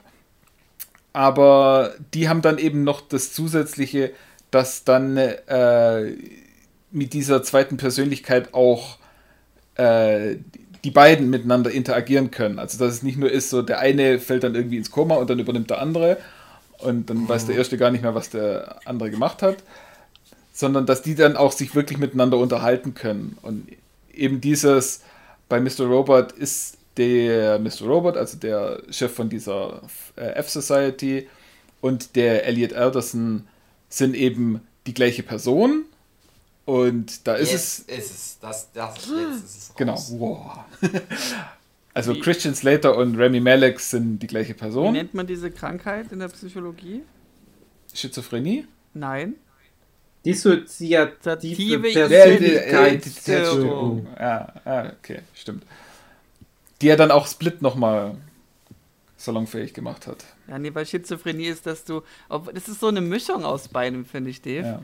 Äh, weil Schizophrenie ist, dass du, dass du Dinge siehst oder hörst, die kein anderer sieht oder hört. Mhm. Schwierig. Ist so eine, ja. ein Mix aus beidem. Ja, früher hat man halt immer gesagt, das ist der Schizophrenie-Twist, aber mittlerweile ja, ist ja ist das, kommen dann halt viele Psychologen und sagen, oh, hoppla, das ist etwas komplizierter. Upsi, upsi. Mhm. Ich sage einfach nur noch der Fight Club Twist. Ja, aber Schizophrenie ist auch, ja. wenn du äh, Würmer in deinem Körper hast, du musst die rausschneiden oder du siehst Geister, das ist schon Schizophrenie. Mhm. Das hat nichts mit mehreren Persönlichkeiten zu tun. Also jeder Geisterfilm ist ein ja. Schizophrenie-Film ja. eigentlich? Ja. Okay. Also Ghostbusters ist der erste große Fight Club-Film. ja. Okay. ja, und dann. Sehr witziger Twist in Ghostbusters. Schluss sind die alle nur so im Krankenhaus. werden behandelt. Die, wenn die Stadt hat das so versucht, das für die Typen wie so eine Art äh, Therapie zu machen. Lass die mal machen, lass die mal ihre Geister. Ja, wie der Film oh, Shutter Island. ist ganz groß, klar, na klar. Um, um, Shutter Island auch gleich noch zu spoilern. Ja, Shutter Island ist ja, auch genau. äh, äh, Schizophrenie Psst. im Grunde. Psst. Ja, ja. Eva ja. den Titel genannt. Ja, das Ding ist André, ja, schneid das mal raus. Das okay, Ding gut. ist ja, nein, es ist ja jetzt so nicht, also, ja, Shutter Island, der wurde damals beworben mit, ja, der hat dann auch wieder irgend so einen Twist. Du denkst also, dir, ja, hm, was wird es denn wohl sein? Ja, der Fight Club Twist, der ja, Six Sense Twist. Bei Fight Club Aber das meinte. wir ja die Fehler der Vergangenheit nicht wiederholen. Ja, pass auf. Nein, ich hab's ja nicht gespoilert jetzt direkt, was Eben Shutter nicht. Island ja, ist. Egal, aber, leider, Mr. Robot. Äh, aber bei, bei was, was ich nur sagen so, wollte, dass halt Fight Club was halt Hugi angedeutet hat, dass das irgendwie jetzt so ein Genre geprägt hat, obwohl es das vorher schon gab, nach 99, also wo Fight Club rauskam, egal, dass Fight Club gar nicht so erfolgreich war, hat das so extrem überhand genommen durch halt Fight mhm. Club mhm. und Six Sense, dass so viele Filme irgend so einen Twist in der Richtung machen mhm. wollten, mhm. dass es irgendwann halt schon so richtig nervig wurde, weil vor allem wenn du es dann halt wirklich von fünf Kilometern gegen Wind schon riechst, dass es mhm. überhaupt ein Twist-Film ist. Und das ist ja, ja, auch das, was ich immer wieder bei Fight Club sage, warum es so ein guter Film ist dass der auch ohne den Twist immer noch funktioniert. Das wollte ich nämlich ja. erwähnen. Mhm. Und, Und äh, genau daraufhin genau kann ich Shutter Island mir eben nicht mehr angucken, weil der Plot, der Twist ist bekannt, das ist jetzt uninteressant, weil das einfach nicht mehr rund ist dadurch. Nein, ich habe den Twist von Shutter Island nicht gerade gesagt, André, Nö, falls du Shutter nee, Island nee. noch nicht gesehen hast. Ich meine, hast. wenn man ihn gesehen hat, ich habe ihn gesehen, dass der Film also ich habe nicht den Bock, nochmal den Film über Shutter Island zu sprechen? Ja, und vielleicht das ist doch gerade scheißegal. Fight Club und Mr. Robot machen? Nein. Das Problem ist bei, bei so Twist-Geschichten, äh, wie Dave ja auch gerade gemeint hat, wenn der Rest von der Geschichte gut ist und funktioniert und dann mit diesem Twist eben das nochmal auf eine neue Ebene gehoben wird, dann ist es super. Ja. Aber dann kommt mir auch jedes Mal dieser J.J. Abrahams mit seiner scheiß Mystery Box daher. dem es dann einfach nur noch um dieses Mystery geht. oh, was könnte in der Box drin sein? Man weiß oh. es nicht. Seine Firma heißt das irgendwas doch... mit Robot, ne? Hä? Geh einfach weg. äh, ja, und, und, diese scheiß Mystery Box und, und man weiß nicht, was drin ist und das allein gibt mir Geld für sieben Staffeln.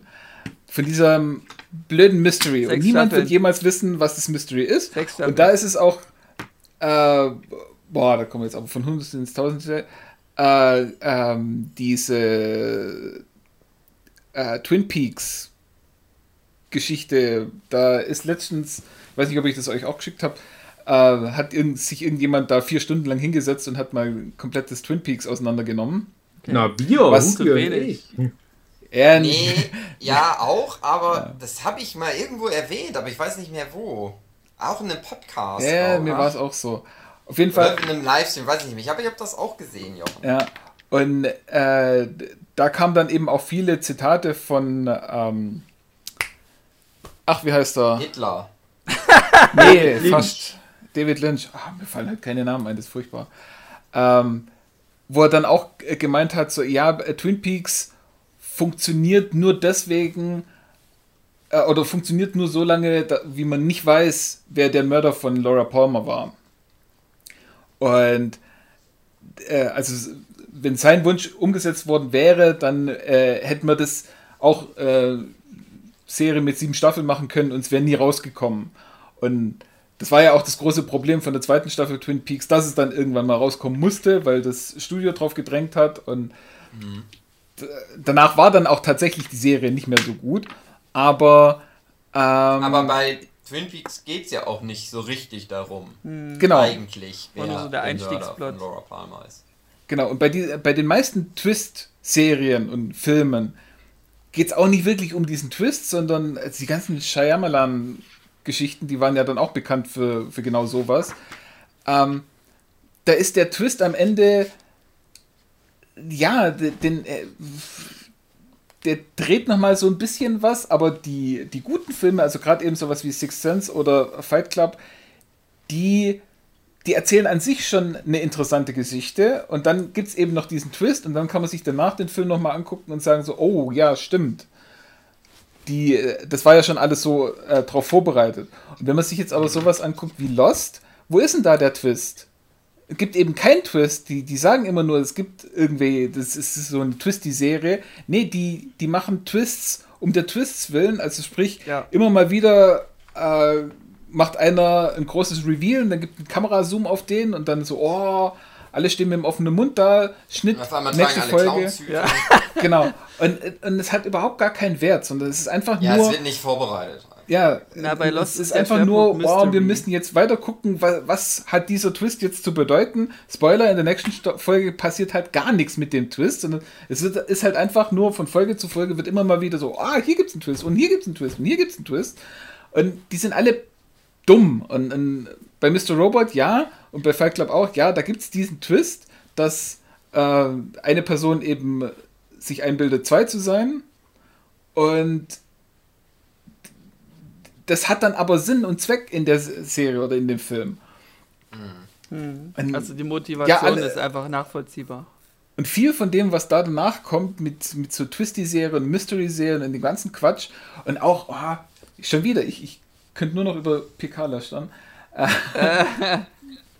da ist nämlich genau das gleiche Problem. Da wird so eine verschwurbelte, äh, Westworld zweite Staffel vor allem, da wird ja, so eine ja, ja, äh, verschwurbelte Geschichte versucht zu erzählen und wenn es dann nicht geradeaus funktioniert, dann muss man noch mit irgendwelchen Zeitsprüngen und Zeitebenen mhm. arbeiten, wo man dann als, wo man wirklich bewusst eine ganz Zuschauer simple Geschichte völlig unnötig kompliziert genau. erzählen, einfach nur ja. weil man es kann. Twist machen will. Nee, weil man einen Twist machen will. Mhm. Und weil, also, nur weil man den Zuschauer hinters Licht führen will und bewusst für Informationen zurückhält, um nachher zu sagen, so, haha, das war aber ganz anders, wie du das gedacht ja. hast. Ja, klar habe ich es mir anders gedacht, weil ihr es mir anders gezeigt habt. Das ist kein, mhm. kein guter Twist, sondern er ja, hat mich einfach verarscht. Und gerade eben bei so äh, Sachen wie Fight Club oder Mr. Robot, da ist es nicht wirklich verarscht, sondern da sind ja die Hinweise da. Also ja, man kann sich dann schon denken. Ja. Das ist ja. Und das ist dann halt das Gute. Und bei den anderen Mystery-Serien, wo man verarscht wird, da ist es halt dann nicht gut. Na, Jochen, das hatte ich ja wissen. auch in dem Podcast ja erwähnt, dass äh, bei Westworld jetzt, Den hat dass der das auch nicht gehört. Nein, stimmt, ja. Aber das war auch die Geburt von dem Insider, dass sich der Kreis schließt. Ähm, jedenfalls schließt sich der Kreis, dass ähm, der hat das ja bewusst weggelassen alles und dass man eben nicht drauf kommen kann. Und dann kommt dieses Gefühl mhm. auf, na toll, jetzt wurde ich hart verarscht, weil ich konnte es mir nicht selber herleiten. Das ist total scheiße. Und die Denke dahinter war wirklich, ja, ich will hier einen geilen Plot schaffen, der dann eben nach hinten losgeht. Genau. Und wenn man sich dann wieder Mr. Robot die Serie anguckt, ist es einfach so, ja, äh, in der ersten Staffel ist es halt der Twist. Also, dass Mr. Robot und Elliot Anderson die gleiche Person sind. Und darauf, äh, oder da, da, wird dann eben aber auch eine interessante Geschichte damit erzählt, weil da geht es dann tatsächlich darum, ähm, ja, wie, wie sieht denn ein Mensch mit so einer Persönlichkeitsstörung die Welt und wie erlebt er sie? Also, hm. man weiß es ja nicht hundertprozentig, aber so, wie sich die Macher dann eben äh, vorstellen. Und was, was es da dann äh, für Probleme damit gibt. Und äh, dann Gut, den, den Legend-Spoiler, ja, den wollen wir ja nicht noch äh, äh erzählen. Bei, bei Mr. Robert finde ich halt also eher interessant als den Twist in Staffel 1, der dann da halt gelöst ist, weil ich auch nicht mehr weiß, ehrlich ich fand gesagt, die Auflösung wie, auch nicht gut. Wie der vorbereitet wird, ob der gut vorbereitet wird. Ja, die Auflösung war nicht gut äh, gemacht, finde ich. Nein, ich meine nur, ob das so ist, dass, dass du da theoretisch so, vor drauf kommst. Äh, das weiß ich nicht mehr, da kann ich mich nicht mehr dran erinnern. Also du Weil ich das dann nicht wie Fight Club noch ja. 20 Mal ja. angeguckt habe. also man hat das nicht dann halt mit Sicherheit gefühlt. sagen kann, dass das da halt sehr gut Ich habe mich nicht verarscht wird. gefühlt jedenfalls, das war... Ja, also, also was ich halt so da eher interessant finde, ist, dass es dann weitergeht ja. nach dem Twist. Ne? Mhm. Die nächsten Staffeln dann genau. Ja, das ist aber auch das, was ich vorhin mal mit dem Shutter Island andeuten wollte, bevor es dann in eine ganz andere Richtung ging. Ähm, ich wollte nämlich eigentlich damit ausdrücken, Shutter Island, das wird ja so beworben mit, ja, das wird wieder so ein Twist-Film. Und dann guckst du den ganzen Film nur durch so eine Brille, wie, was mhm. könnte ein Hinweis auf den finalen Twist sein? Und ja, es gibt einen finalen Twist. Und der ist auch nicht so schlecht, der ist auch nicht so besonders gut. Das ist jetzt nicht so Fight Club-Level, äh, aber der ist halt okay. Aber weil du von vornherein weißt, dass es wieder so ein Twist-Film wird, kannst du gar nicht so richtig der Story folgen. Und weder mhm. bei Mr. Robot noch bei Fight Club wusste ich, dass der, dass überhaupt ein Twist kommt. Und dann finde ich, das hat ja Jochen auch schon gesagt, dann finde ich das halt äh, besser so, wenn dann halt so ein Schlag kommt. Ja? Und da gibt es auch viele gute Beispiele noch aus diesem ganzen Schizophrenie-Dings. Problem ist, sobald ich jetzt auch nur einen Filmtitel oder was nenne, dann ist das ja schon ein Spoiler. Ja. Deswegen sage ich jetzt dazu gar nichts. Ja, wir machen mal eine extra Folge. Äh, ich hatte aber bei Mr. Robert definitiv dann nicht nochmal die Lust, das rückwirkend mir also anzugucken. Ja. Aber. Haben wir nicht schon mal einen Twist? Filme-Podcast? Nee, ja, wir haben da mal zwei Filme Planung. besprochen und wollten aber noch irgendwie 20 andere Filme besprechen und haben das nie gemacht. Aber äh, was ich ganz drollig fand bei Mr. Robert, in der allerletzten Folge und wir können ja jetzt auch davon schon offen reden. Jetzt. Bitte? Von der vierten Staffel. Ja, ja, also wirklich von der aller, allerletzten gut, Folge, gut, gut, genau. Mhm. Da ist ja dann so, dass Elliot in seinem Gedankenpalast mit seiner äh, Psychotherapeutin in, also in einer erdachten Version seiner Psychotherapeuten in seinem Kopf ein Gespräch führt. Hm. Da ist es wirklich nochmal so wie, hier, ich fasse es nochmal für alle zusammen, die vielleicht zwischendurch mal im Laufe der vier Staffeln das nicht mitbekommen haben.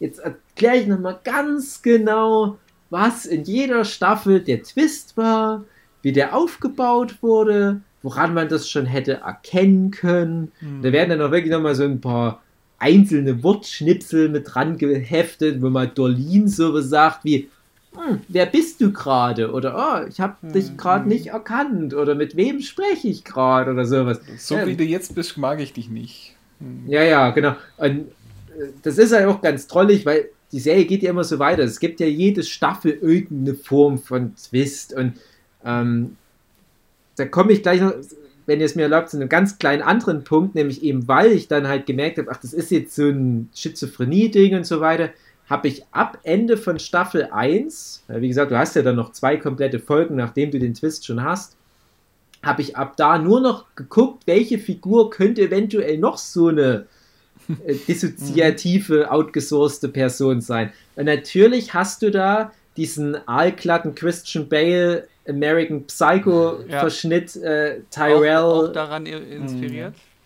Ja, Tyrell irgendwas äh, halt in Verdacht. Und ich weiß noch, wie ich immer zu allen nach Staffel 1 gegangen bin und gesagt habe, ne, das ist auch Elliot, der Tyrell. Und der Elliot hat die Frau auf dem, äh, äh, auf dem Dach da getötet. Und, und der mhm. hat mit der hübschen Frau ein Kind gezeugt. Und deswegen hat die Frau am Ende von Staffel 1 den Elliot so angeguckt und äh, so komisch auf ihn reagiert. Und äh, dann kommt die zweite Staffel und es wird immer irgendwie so angedeutet, wie, ja, das könnte schon sein, dass Tyrell halt so eine outgesourcete Persönlichkeit ist. Und ich weiß noch, wie ich das damals auch, glaube ich, sogar zu, zu Jochen und Hugi mal gesagt habe, ach, der Terray ist bestimmt auch wieder so ein Alien. Ihr, so, äh, äh, ihr habt nichts dazu gesagt. Ihr habt nichts ja. dazu gesagt. Und dann ist das ja genau das Ende von Staffel 2. So wie, haha, ihr habt jetzt nur noch überlegt, ob der und der und der auch noch sowas sein könnten. Ja. Nee, guck mal, der schießt den Alien jetzt tot. Mhm. Identitätskrise. Das fand ich ganz trollig, so als, als Auflösung. Ähm, aber das hat leider, äh, wie man es halt nimmt, das war so ein bisschen witziges Element bei der Serie, dass ich wirklich jede Figur durch diesen Filter durchgepackt habe. Und du darfst ja mittlerweile nicht mal mehr so einer Szene trauen, wenn da vier, fünf Figuren miteinander quatschen, weil es ja auch sein kann, dass alle vier, fünf Figuren ausgedacht sind. Gibt es ja auch zwei, mhm. drei Filme, die das schon als Twist hatten. Und das war halt, hm, aber ähm, ich war ganz froh, dass sie nicht am Ende als ganz finalen Twist noch sowas gebracht haben wie, ja, Darlene gab es auch nie wirklich. Mhm. Das wurde ja, ja, auch so ein bisschen angedeutet. Ja, aber das haben auch schon Leute geschrieben, dass sie so froh waren, dass zum Schluss wenigstens Darlene noch echt war und dass eigentlich auch die gesamte Geschichte echt war. Also ja. die, ist, die, die, ist, alles echt alles in der, in der Welt passiert. Weil das wäre dann noch der absolute Abfuck gewesen, wenn so, ja, alles waren nur deine Persönlichkeiten, verschiedenste und du hast ja alles nur eingebildet und eigentlich, ja, war schon seitdem dich der Vater aus dem Fenster geworfen hat, bist jetzt im Koma gelegen und jetzt endlich nach 20 Jahren bist du aufgewacht. Ja. Das wäre noch der absolute Abfuck gewesen. gewesen. Dann hätten wir den Podcast jetzt nicht gemacht. Ja. Nee, dann nicht. Ja, das hätte mich auch abgefuckt. Aber ich hatte das dann schon gedacht, als es dann in den letzten zweieinhalb Folgen in diese alternative Realität mhm, ging. Ja. Gruß an Lost. Ähm, da hatte ja, ich schon so ein, direkt an Lost gedacht. Ja, da hatte ich schon so ein bisschen den Braten gerochen, dass das ja. jetzt nur noch mal so ein bisschen so ein, so ein Troll-Move ist. Äh, ist ja aber die ziehen es nicht durch. Also die, die gehen dann nicht all in und sagen, äh, ja, es war alles nur ein Traum oder sowas. Und das fand ich dann schon auch wichtig für die Serie. Das werden die aber auch selber gewusst haben, dass man den Fehler nicht wiederholen darf, den schon diverse andere gemacht haben. Na, um, um das aufzugreifen, was Hugi fragte, ob man das hätte schon merken können, wenn man das wieder anguckt, ob da irgendwie Hinweise gestreut waren. Also die Sache ist ja, wenn der Mr. Robot auftaucht, dann ist ja der erste Verdacht erstmal, ja, der muss wohl nur allein mit ihm immer im Raum gewesen sein, so wie bei The Sixth Sense, dass der halt nie, der, der, der Geist, der nie mit anderen geredet hat oder Kontakt kam. Aber hier hat er es ja getan. Also er war mhm. eine physische Person im Raum, die auch mit anderen Leuten gesprochen hat und deswegen konnte man da sozusagen nicht drauf kommen. Ja, wie bei also, Tyler Durden, aber. Ja, genau. war keine physische Person im Raum. Es war immer so, äh, wenn, äh, wenn Elliot irgendwas in der Hand hat, gehalten hat oder irgendwas gemacht hat oder mit irgendjemand geredet hat, dann hat Mr. Robot nichts in der Hand gehabt. Meistens, oder ja. mit, mit, nichts, mit nichts interagiert, sagen wir es ja. mal so. Äh, und andersrum, also weil die wechseln ja auch ab ja. und zu mal die Rolle. Ja, damit wird ja, auch in der vierten Staffel sehr besonders gespielt, dass dann genau. die beiden so weit auseinander sind, dann weißt du, ja, der öffnet jetzt die Tür gerade aber eigentlich weißt du auch, dass der auch dort auf der anderen Seite ist, weil es ist ja immer noch eine Person und ah, irgendwie passt das schon. Genau, also wir hatten dann irgendwann mal, hab's ja mit mich angeguckt, irgendwann mal so ein bisschen Spaß draus gemacht, äh, wo dann äh, er läuft irgendwie als Elliot an seiner Darlene vorbei und Mr. Robot steht irgendwo noch ein Stück weiter hinten und sie guckt dann Elliot nach, ja. wie er so weiterläuft und irgendwann fängt dann Mr. Robert hinten an zu reden. Dass wir schon gedacht haben, so, oh, jetzt müssen wir schnell rumgedreht haben, nach hinten gerannt und ja. sie wieder cool hingestellt Also, äh, da wird es ein bisschen äh, lächerlich, ja. aber ja, also geht schon in das die Richtung. Wahrscheinlich also, für den Zuschauer, das weiß, mit wem redet der, der Fremde da, mit dem Elliot oder mit dem und Mr. Robot.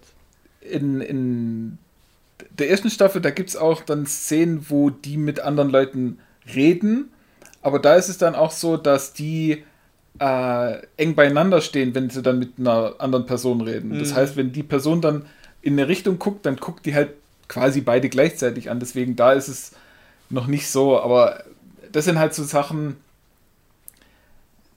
äh, geht dann halt in die Richtung, also wenn man es nicht weiß, wird es schwierig, ja. dass man es sich rausfindet, mhm. aber wenn man es dann äh, mit dem Wissen nochmal anguckt, dann findet ja. man zumindest nichts, was dagegen spricht. Eben. Die vierte Staffel erklärt es ja gar nicht mehr. Also du musst gut. damit schon hausieren, komplett. Ja.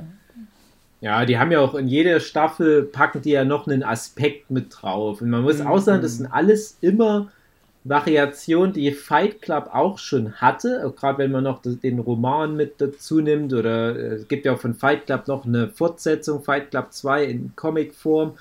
Und auch da muss man sagen, kann man auch wieder äh, ein bisschen böse jetzt sein, sagen, ja, ich glaube, der Fight Club 2 Comic, der kam auch schon vor Mr. Robot, zumindest zum Teil.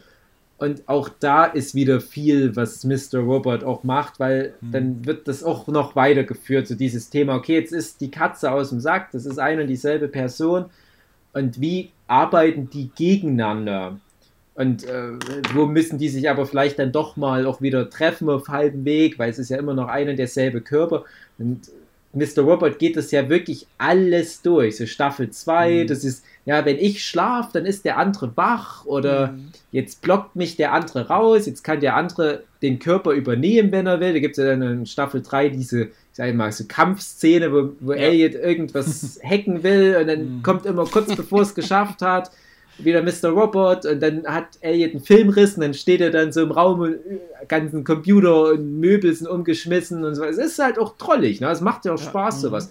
Und dann irgendwann kommt die drauf, ja, aber ein Teil von Elliot ist ja auch ein Teil von Mr. Robot und umgekehrt und die müssen sich damit abfinden, dass sie ja eigentlich dieselbe Person sind. In Staffel 4 wird Elliot immer mehr vom Charakter her zu Mr. Robot aus den ersten Staffeln und umgekehrt ist dann Mr. Robot so die Stimme der Vernunft, der dann auch mit dem Zuschauer auf einmal redet und äh, die, die spielen das alles schön durch. Also die finden ja immer wieder noch mal eine neue Perspektive auf diesen mhm. Zustand. Das finde ich mhm. ganz trollig.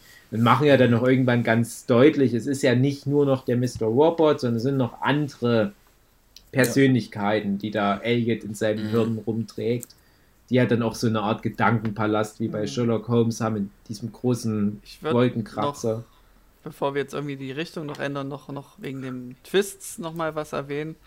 Äh, ich gehe da immer so unverfroren rein. Ich bin nicht so der, der sich jetzt alles zerdenkt, Dave. Ähm, also bei der ersten ja, das Staffel. dachte ich mir schon, dass du nicht viel da wurde ich, echten Leben. Da wurde ja. ich reingelegt, weil ich ja eben nicht mit gerechnet habe, dass es so zwei Personen sind. Äh, eine Person ist. Und im zweiten, in der zweiten Staffel habe ich es auch nicht kommen sehen. Da ich, war ich auch überrascht. Oh, jetzt wurde ich ja doch wieder reingelegt, hätte ich nicht gedacht. Ich dachte, nach der ersten Staffel ist das klar, dass man da nicht mehr reingelegt werden kann, wenn man so denkt, aber nö. In der dritten hatten sie es ja dann komplett sein lassen mit dem Twist. Und in der vierten Staffel haben sie es dann nochmal geschafft, mich reinzulegen, weil ich dachte, okay, das ist jetzt wohl dann doch ein Paralleluniversum, so Lost-mäßig. Und ähm, nö, der war nur im Koma. Hm. Habe ich mich wieder reinlegen lassen. Aber das, das hätte ja gar nicht zu diesen restlichen, fast kompletten vier Staffeln gepasst. Also ja. die haben ja in Staffel 3 angefangen, immer von diesem Reset-Knopf zu drücken, wo ja auch Angela dann ganz eindeutig geistig abbaut. Und da hast du doch immer wieder so dieses, ja, hey, äh, äh White Rose, die Antagonistin der Serie, hm. Die hat da so ein Mittel und da können wir alles wieder resetten. Und dann hast du ja so die Szene, wo Angela äh, so, so, Fernsehnachrichten anguckt und immer ein ja. paar Sekunden zurückspult, bevor halt so ein Haus einstürzt. Na guck mal, ich muss nur zurückdrehen und dann steht das Haus wieder. Hm, und der, genau. ab, ab da wird das ja schon so angedeutet, ah ja, die Serie bereitet sowas vor. Hm, ich dachte, das, also das, es gab auch immer mal so Anspielungen, so Universumsgelaber, Paralleluniversen, ja. sogar in der ersten Staffel. Da ist irgend so ein Typ, der die Leute durch irgendein Elektrowerk oder so führt und labert dann eben so ein One-Liner. So ganz dezent platziert wurde das über die ganze Staffel hinweg. Und dann hm. habe ich es eben gefressen, weil ich genau das noch im Hinterkopf behalten hatte. Und das war der Fehler. Ja, also es ist ja auch schön für die Macher, wenn das funktioniert, aber ja es, es hätte ja auch sein können. Also du hast ja keine Gewissheit, wenn die das Universum wechseln, dass es nicht dann doch so ist, aber logischer war halt einfach, dass es halt so ein im Kopf Ding ist. Und auch das gab es ja schon. Auch hier darf ich jetzt wieder keine Filmtitel nennen, weil das dann krasse Spoiler wäre, aber es gibt ja auch diesen Twist. Hm. Ja, ist aber, wie ich schon gesagt habe, also je mehr sich die Serie davon distanziert, auf diese Twists hinzuarbeiten, ähm, desto besser funktioniert die für mich. Ich fand auch diesen Gefängnis-Twist nicht mal schlecht. Ich fand den mhm. halt nur irrelevant. Also der ja, hat klar. mir für die. Das war für so ein Twisting des Twists wegen, was Hugi schon meinte. Ja, der hat mir halt für die zweite Staffel nichts gebracht und ich ja. frage mich halt auch bei Staffel 2, da kommt ja dann dieser, äh, den, den man halt auch viel aus Komödien kennt und äh, sagt, hey hier Elliot, ich habe ein Computerproblem und kannst du mir helfen? Dann stellt sich raus, äh, dass der so Dark Web Markt da mhm. hat mit äh, Kinder, zum, ki ja genau und, und ähm, Mörder beauftragen und sowas. Und da frage ich mich, ist das dann echt? Weil ich kann mir den ganzen Rest schon vorstellen, dass das halt einfach die Gefängniskantine und nicht das feine Café an der Ecke war und dass die eigentlich die ganze Zeit orange Overalls anhatten statt einen schwarzen Pulli. Aber wie funktioniert denn das mit dem Typ mit der Dark Web Webseite? Hatte der. Ja, war das nicht in einer im Büro da? Der da hatten die nicht irgendwie nee, das war eine Bibliothek oder irgendwie also sowas? Die Illusion war ja, dass er immer in einem Park war und zugeguckt hat, wie dort ja, Leute ja, genau, Basketball genau, spielen. Und Basketball. da war der Typ mit seinem Hund oder so immer vorbeigekommen und hat sich mit ihm angefreundet. Ja. Und so ist es mhm. dann, hat sich das dann entwickelt. Also ja, aber, aber wie passt das, wenn es dann gar nicht in der echten Welt ja, war, sondern ist der Gefängnis? wohl vielleicht ein Wärter gewesen oder so. Mhm. Ja. Mhm. So hatte ich das verstanden. Ja, aber ich glaube, das wurde also, nicht nochmal. Ich mich jetzt noch grob dran erinnern. Oder das wurde aber, glaube ich, nicht nochmal gezeigt, oder? Also, dass der nee, Typ dann eigentlich nicht ein Gefangener war und dass der vielleicht auch keinen Hund hatte oder wie auch mhm. immer. Also das, das, ist, das klingt jetzt so nitpicking, aber das hat mich wirklich ganz lange beschäftigt, weil ich dachte, wie funktioniert denn das mit der Gefängnismetapher drüber? Wie, wie, ist der Hund ein Typ und der hält in sich wie, wie T-Bag in Prison Break Staffel 1 so Sexsklaven und, und dann ja. switcht es so rüber, wie wenn du manchmal bei so Xbox-Spielen, die nochmal in HD rauskommen, und dann kannst du nur. Haben Wärter in Gefängnissen Hunde? Auf ja, R2 drücken und dann hast stimmt. du das in ja, Xbox Ja, ich habe das, glaube ich, also ich, ich kann mich nicht mehr so genau dran erinnern, weil es jetzt schon echt lange her ist. Aber ich habe das, glaube ich, wirklich so verstanden, wie das ist ein Wärter, der halt einen Hund hat. Ja, ja Wachhund. Ja. ja und der ist dann mit dem immer irgendwie in die Bücherei da gegangen oder ins Büro von dem Gefängnis. Oder so. Mhm. Oder. Ja, na gut. Und dann kommt das FBI ja, glaube ich, am Ende und nimmt den fest. Und dann kam das FBI in echt hm, genau. nicht da. Aber ich habe das halt äh, erstmal, als ich Staffel 2 so geguckt hatte, so verstanden, dass der Part, mir fällt leider der Name von dem Schauspieler nicht ein, ich ärgere mich gerade total, der spielt ja in ganz vielen Sachen mit, ähm, dass der nicht echt war. Dass das komplett wie auch in Staffel 4 am Ende so eine ausgedachte äh, Robin Hood Heldengeschichte von Elliot ist, um sich da zu beschäftigen im Gefängnis dass der sich so eine Abenteuergeschichte ausgedacht hat und das kann aber eigentlich gar nicht sein, weil das ja im Gefängnis so nicht geht. Ich müsste es nochmal angucken. Weil das ist ja der finale Twist, das ist ja genau das. Die, die sprechen ja im finalen Twist sogar das immer mal wieder an, dass Elliot schon mal sowas hatte, wo der sich in so eine Schleife begeben hat. Ja. Und ähm, du hast ja am Ende diese Schleife, diese Parallelweltschleife, wo Elliot mhm. Alderson kein Linux, sondern Mac hat. Oh. Soll ich das aufgreifen? Der einzige Unterschied, das bringt dann die ganze Schleife in eine völlig andere Richtung.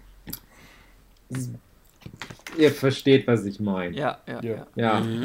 Und ähm, ja, da ist es ja dann halt auch so, dass, dass, dass Elliot irgendwo ein paar Parameter so ein bisschen verschiebt und ähm, dann ist es aber halt ein geordnetes, aber langweiliges Leben.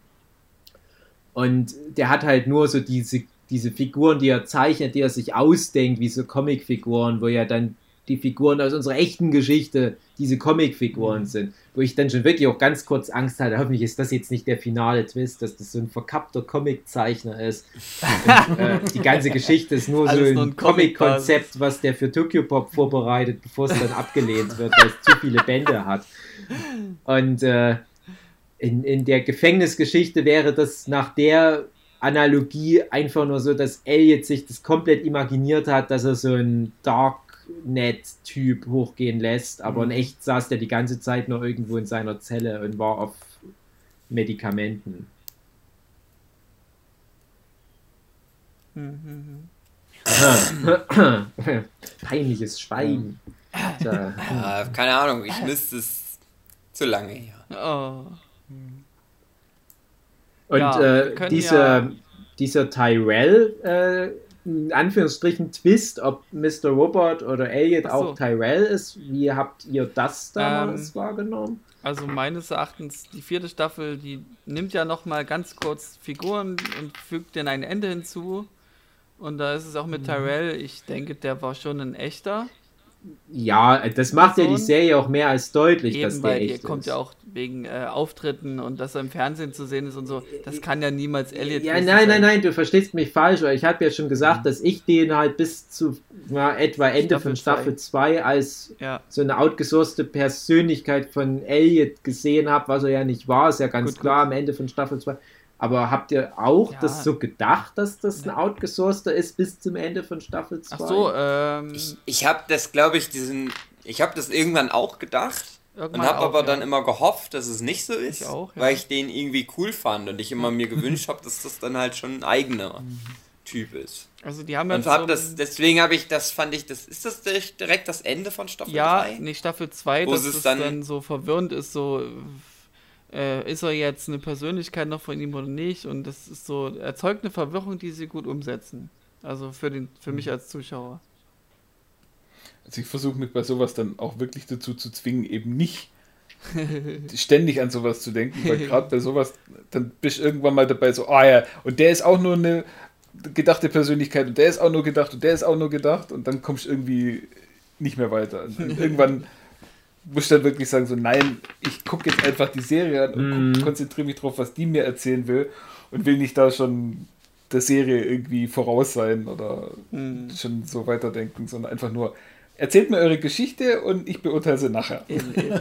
So mal das berieseln lassen, so nenne ich das immer gerne. Ja, ich, ich glaube, was Ja, berieseln lassen ist ja anders. Berieseln lassen ist ja Hirn abschalten ja, und, und so einfach nur gucken. und das ist ja ja schon mit der Story mitdenken, ja, aber eben ja nicht versuchen vorauszudenken und ja. nicht zu gucken, so, ah ja, jetzt wird gleich das und das passieren, dann wird gleich das und das passieren. Ja, das, das ist dann eher ein Zeichen von einer schlechteren Serie, wenn da wenn das, was dir gezeigt wird, so dermaßen langweilig ist, dass du schon immer vorausdenkst, so, äh, jetzt wird ja dann gleich also das, bei, das passieren. Also bei Lock and Key hatte ich das Finale halt. Das war. Ja. Das war, da musste ich nicht sehr viel nicht spoilern. Ich weiß, aber ich musste nicht ja. viel Grips anstrengen, um das vorherzusehen. Ganz ehrlich. Ach, ich weiß schon gar nicht mehr. War aber irgendwas mit einem Twist am Ende von Ja! Ah, ja. Es war so unbedeutend ja. für dich, Dave, dass du es nicht Also ja, weißt. also wir heben uns das auf für Lock ja. Key Podcast, aber da habe ich, also da habe ich relativ schnell gemerkt bei Lock and Key da ist Hopfen Malz. Also wenn du da anfängst, am Anfang Theorien zu schmieden, wirst ja. du nur enttäuscht. Das ja. ist wie mhm. Darkung. ähm, aber, aber bei Mr. Robot, ja, also ich kann Jochen da beipflichten. Es ist natürlich schade, wenn eine Serie dich dann halt irgendwie so reindrängt und du wartest dann nur drauf, dass deine Theorie bestätigt wird oder nicht. Und ich sage ja auch immer, ich finde es gut, wenn ich eine Theorie habe und vielleicht auch schon so ein bisschen die Serie abstraft und die Serie aber das kommen sieht und genau das gegen mich verwendet, und das hat ja Mr. Robert im Prinzip gemacht, und dann komplette mhm. Gegenteil davon ist zweite Staffel Westworld, wo ich meine Bullshit-Bingo ah, Top 10 ja. mache und es wird alles abgehakt und am Ende machen die ja. wirklich alle da das, was ich im schlimmsten Fall befürchtet hatte. Aber da hast du auch die Gefahr, dass du dann so ein Game of Thrones kriegst, wo dann gesagt wird so, ah ja, die Fans haben sich schon das und das und das ausgedacht, ja. also müssen wir jetzt alles. unbedingt dagegen arbeiten, auch wenn es überhaupt keinen Sinn ergibt. Ja. Also, also, das wird natürlich auch in so einer Serie. Du musst halt wirklich gucken, wenn du eine gute Story hast, erzähl die einfach zu Ende. Das ist ja was, was hm. zu Leute, Leuten wie Huki und mir nie passieren kann, dass wir eine Geschichte machen, wo die Leute so, also als Comic natürlich, wo die Leute so investiert wären, dass sie schon mal anfangen würden, da Theorien zu spinnen. Ja, aber die Gegenthese, wo das enttäuschend war, wo die gesagt haben, wir ziehen es jetzt durch, wie wir es uns gedacht haben, ist äh, How I Met Your Mother. Nee, da haben sie das Problem gehabt, dass sie gleich in der ersten Folge gesagt haben, ja übrigens, Robin ist nicht eure Mutter. Ja, okay. Gut. Und dann war, und dann haben sie sieben Staffeln lang ist oder ja auch der Fall. die Serie. Es ist ja auch der Fall. Es ist ja nicht der ihre Mutter. Ja, aber, ja, aber dann, aber der, der komplette Sinn und Zweck von der Serie ja, How I Met Your Mother ist völlig, völlig irrelevant, weil genau, die Mutter stimmt. hat überhaupt gar keinen, okay, ja. gar keinen Zweck in der Serie, außer Kinder in die Welt zu setzen, denen man diese doselig langweilige Geschichte erzählt.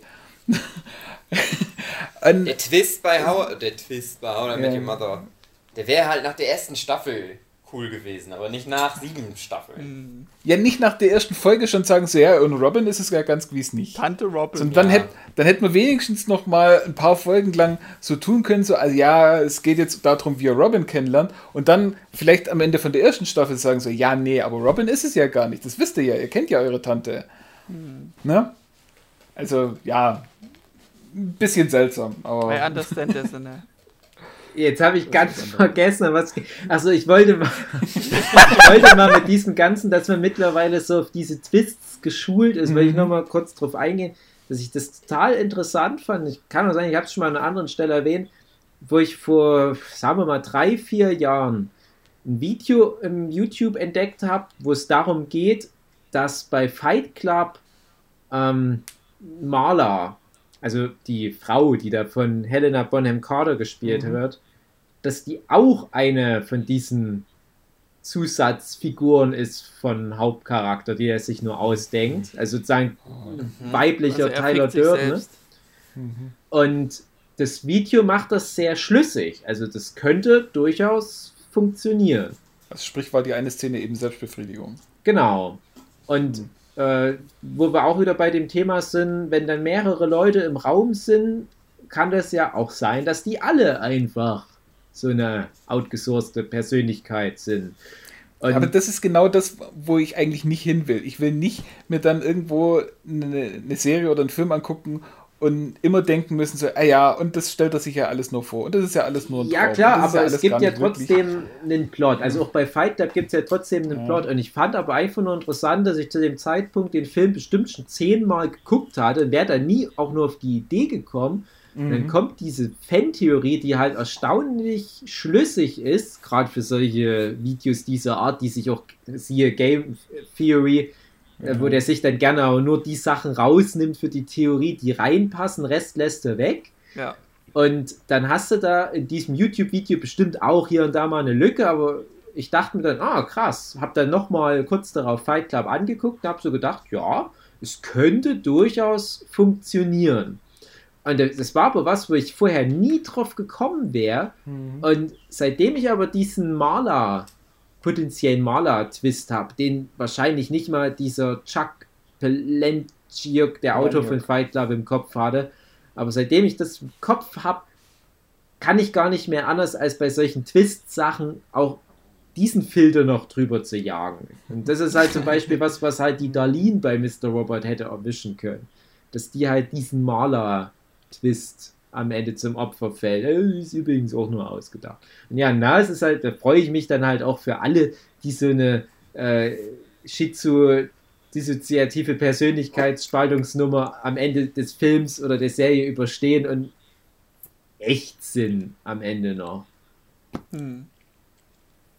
Aber warum nicht? Also wenn es nochmal funktioniert hätte bei Mr. Robot äh, mit so einem Twist, und es gibt ja noch diesen ganz finalen Final-Twist, ich mal, geschenkt, den, bin ich nicht böse, aber den zähle ich da gar nicht mit rein. Es ist irgendwie nochmal eine andere Nummer. Ich mein, dann gibt es ja, haben wir auch schon angesprochen und ich will es auch überhaupt nicht weiter thematisieren, groß, den Twist am Ende von OA Staffel 2. Ja, ja. den gibt es natürlich auch immer und kann man auch immer noch bringen, aber den bringen die meisten nicht und bisher hat es nur OA so durchgezogen. Gut, das muss ich mir echt noch angucken, weil am Ende ist es, ja, müssen wir noch reinziehen, weil ich weiß auch nur, dass du gemeint hast, die sind verrückt, die ziehen es durch.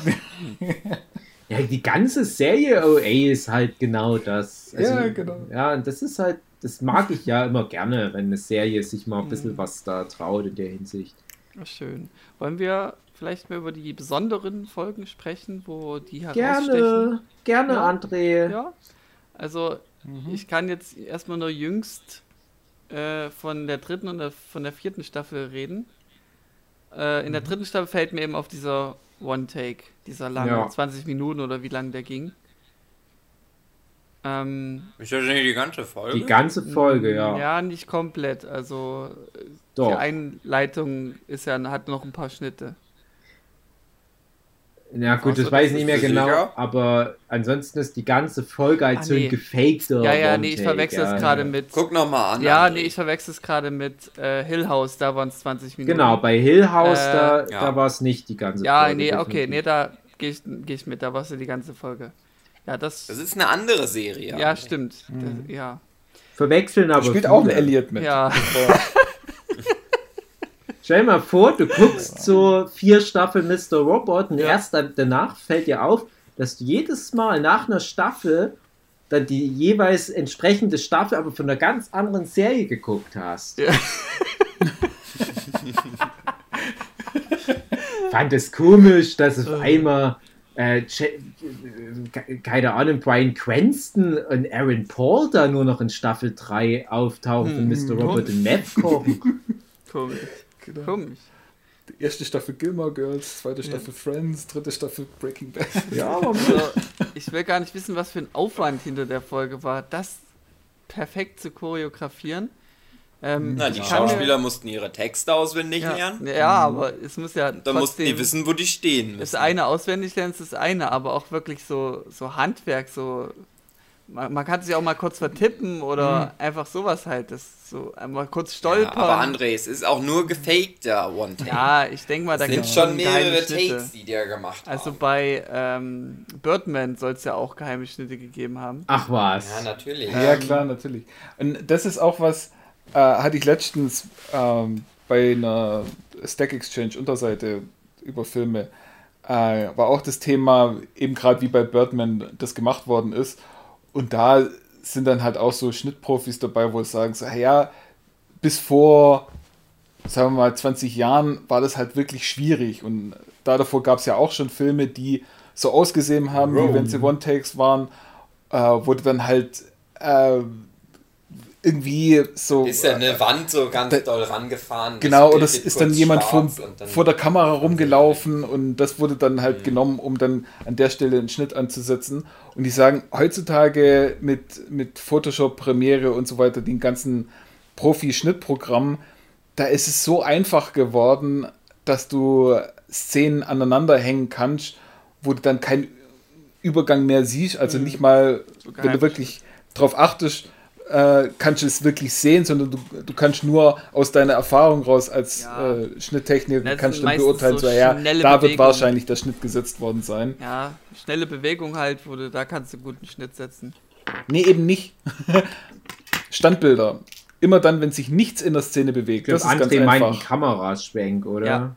Ja. Ja, oder Kameraschwenk. Ja. Also, also wenn wirklich das Bild so, ver so verwischt, dass da ich glaub, gar nichts mehr erkennt. Birdman, okay. da gab es auch eine Szene, wo der irgendwie so Treppen runterrennt und ich glaube, da war auch ein Schnitt.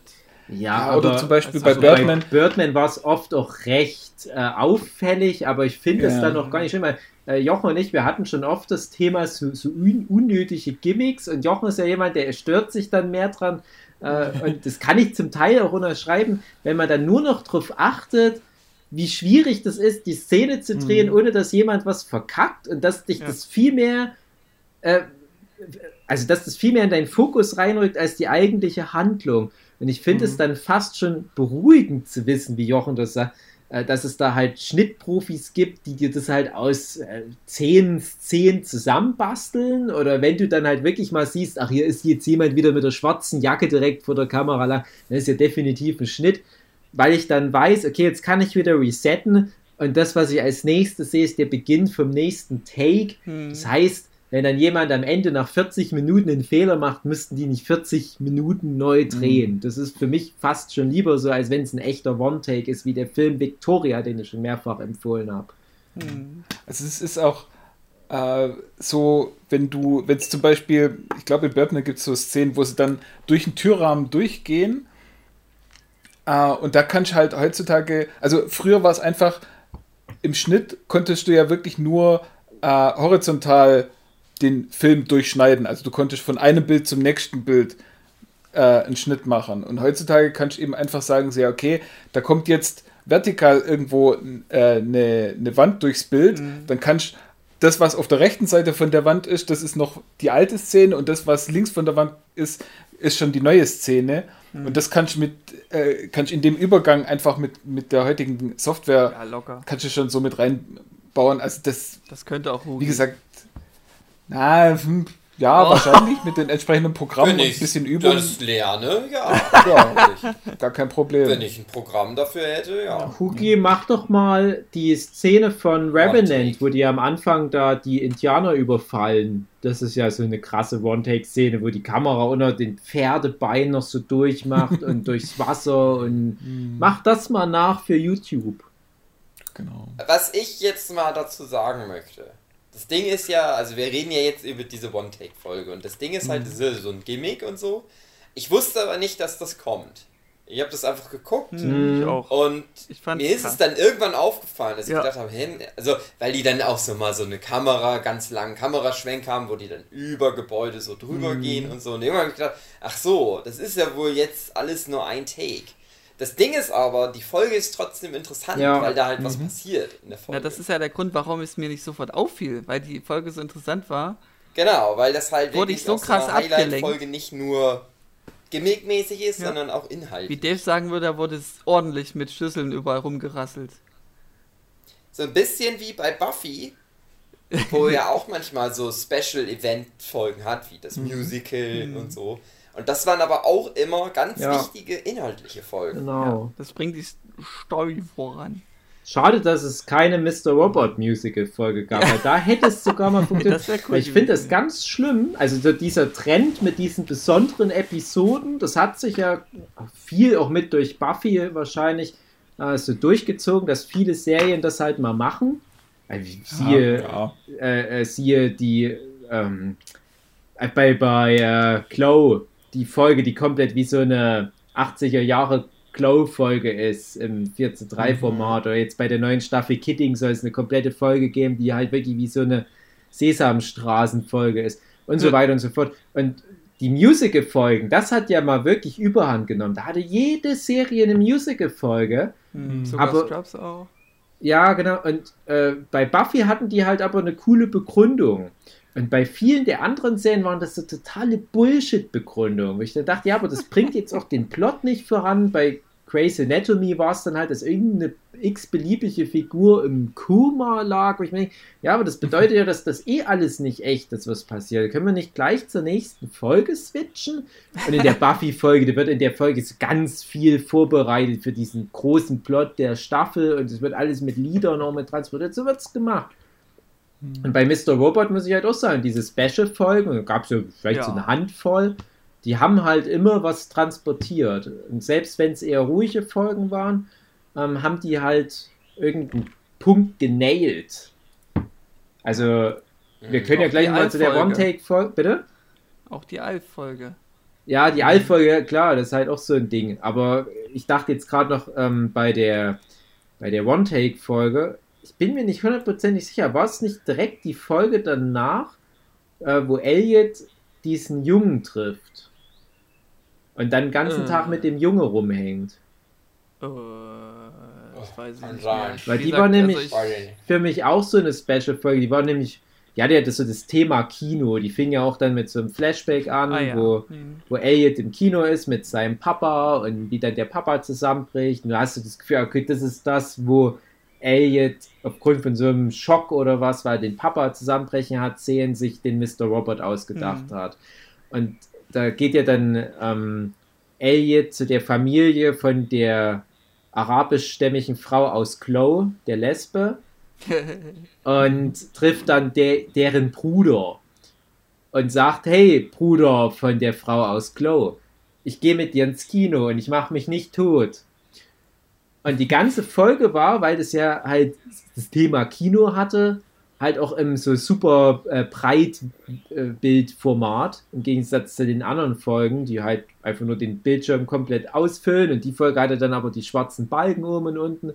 Und die hat dann halt auch ganz viel anders gemacht. Die hat auch ein ganz anderes Erzähltempo. Der wird doch nicht gehackt in der Folge, soweit ich mich erinnern kann. Und hm. ähm, so dieses ganze Dark Army Zeug, das kommt nicht so vor. Und diese F-Society und E-Corp und so weiter. Und es wird wirklich dann aber so eine schöne, ruhige Folge, die so komplett aus dem restlichen Kontext rausgenommen wurde, aber so einen zentralen Aspekt genailt hat. Nämlich so im Wesentlichen, dass Elliot so einen Sinn für sein Leben wieder finden muss oder was auch immer. Ja, Bojack Horseman hat ja auch immer tolle solche mhm. Sachen gemacht. Mhm. Mhm. Ähm, ja, die Allfolge kann man jetzt nicht so viel erwähnen, oder? Da fand, ich, halt da fand ich lustig, ich hatte ja schon erzählt, dass ich den Remy Malek aus einer Sitcom kannte ursprünglich. Ja. Und das war ja alles wie so eine Sitcom inszeniert. Äh, ja, das war so das Wesentliche. Ne? ne? Alf, würde mich mal interessieren, wie das so mit den Lizenzen ablief. Ja, wir, wir würden gern mal ihre Alf-Lizenz mal wieder nehmen und der würde da jemanden tot fahren. das war einfach eine schöne Parodie auf Alf. Ja, und übrigens zurückwirkend betrachtet wäre das dann so, dass die Folge schon mal so ein bisschen Foreshadowing ist für so Kindesmisshandlung. Und da dachte man, da passt mhm. Alf gut mit rein. Dass nochmal Kindliches erlebt wird und zerstört wird mit. War das eine Leiche im Kofferraum oder war es. Wer war denn nochmal im Kofferraum? Na, man sollte das sich selbst was denken. Okay. Also da war nämlich halt auch das Ding, dass ich immer wieder gesagt habe, da ist ja der Tyrell im Kofferraum. Das steht mhm. für diese im Unterbewusstsein vergrabene nächste Persönlichkeit. Und wenn der aus dem Kofferraum geholt wird, dann ist the cake at the dance. Aber dann war es ja anders. Hm. Okay. Na, die nächste Special-Folge, die mir einfällt, ist Staffel 4, wo die diesen Heist machen, hm. aber nichts sagen. Und aber es ist auch so gut umgesetzt einfach. Also wenn geredet wird, dann über Chat. Ja. Und auch hm. am Anfang gesagt wurde, ja, wenn du nicht reden willst, ist das in Ordnung. Das war der Einleitungssatz. Dann komplett nichts gesagt die ganze Folge und dann der letzte Satz, der fällt, na, wir, müssen jetzt wieder reden. Ja. Also, Zwiespalt. Also ich finde die Folge sehr, sehr gut gefällt mir gut. Äh, war, haben ja auch wieder da bei Buffy das Beispiel mit der Folge Hush, die jetzt nicht über die komplette Laufzeit, aber auch so 20, 25 Minuten ohne gesprochenen Text auskommt. Ich finde, Buffy hat es viel besser gemacht. Okay. Weil mhm. das Problem bei Mr. Robot bei mir war, dass die schon sehr viel Text sogar hat, aber die haben einfach nur den Text dann, also mit WhatsApp zum Beispiel. Ja. Und dann denke ich mir, mhm.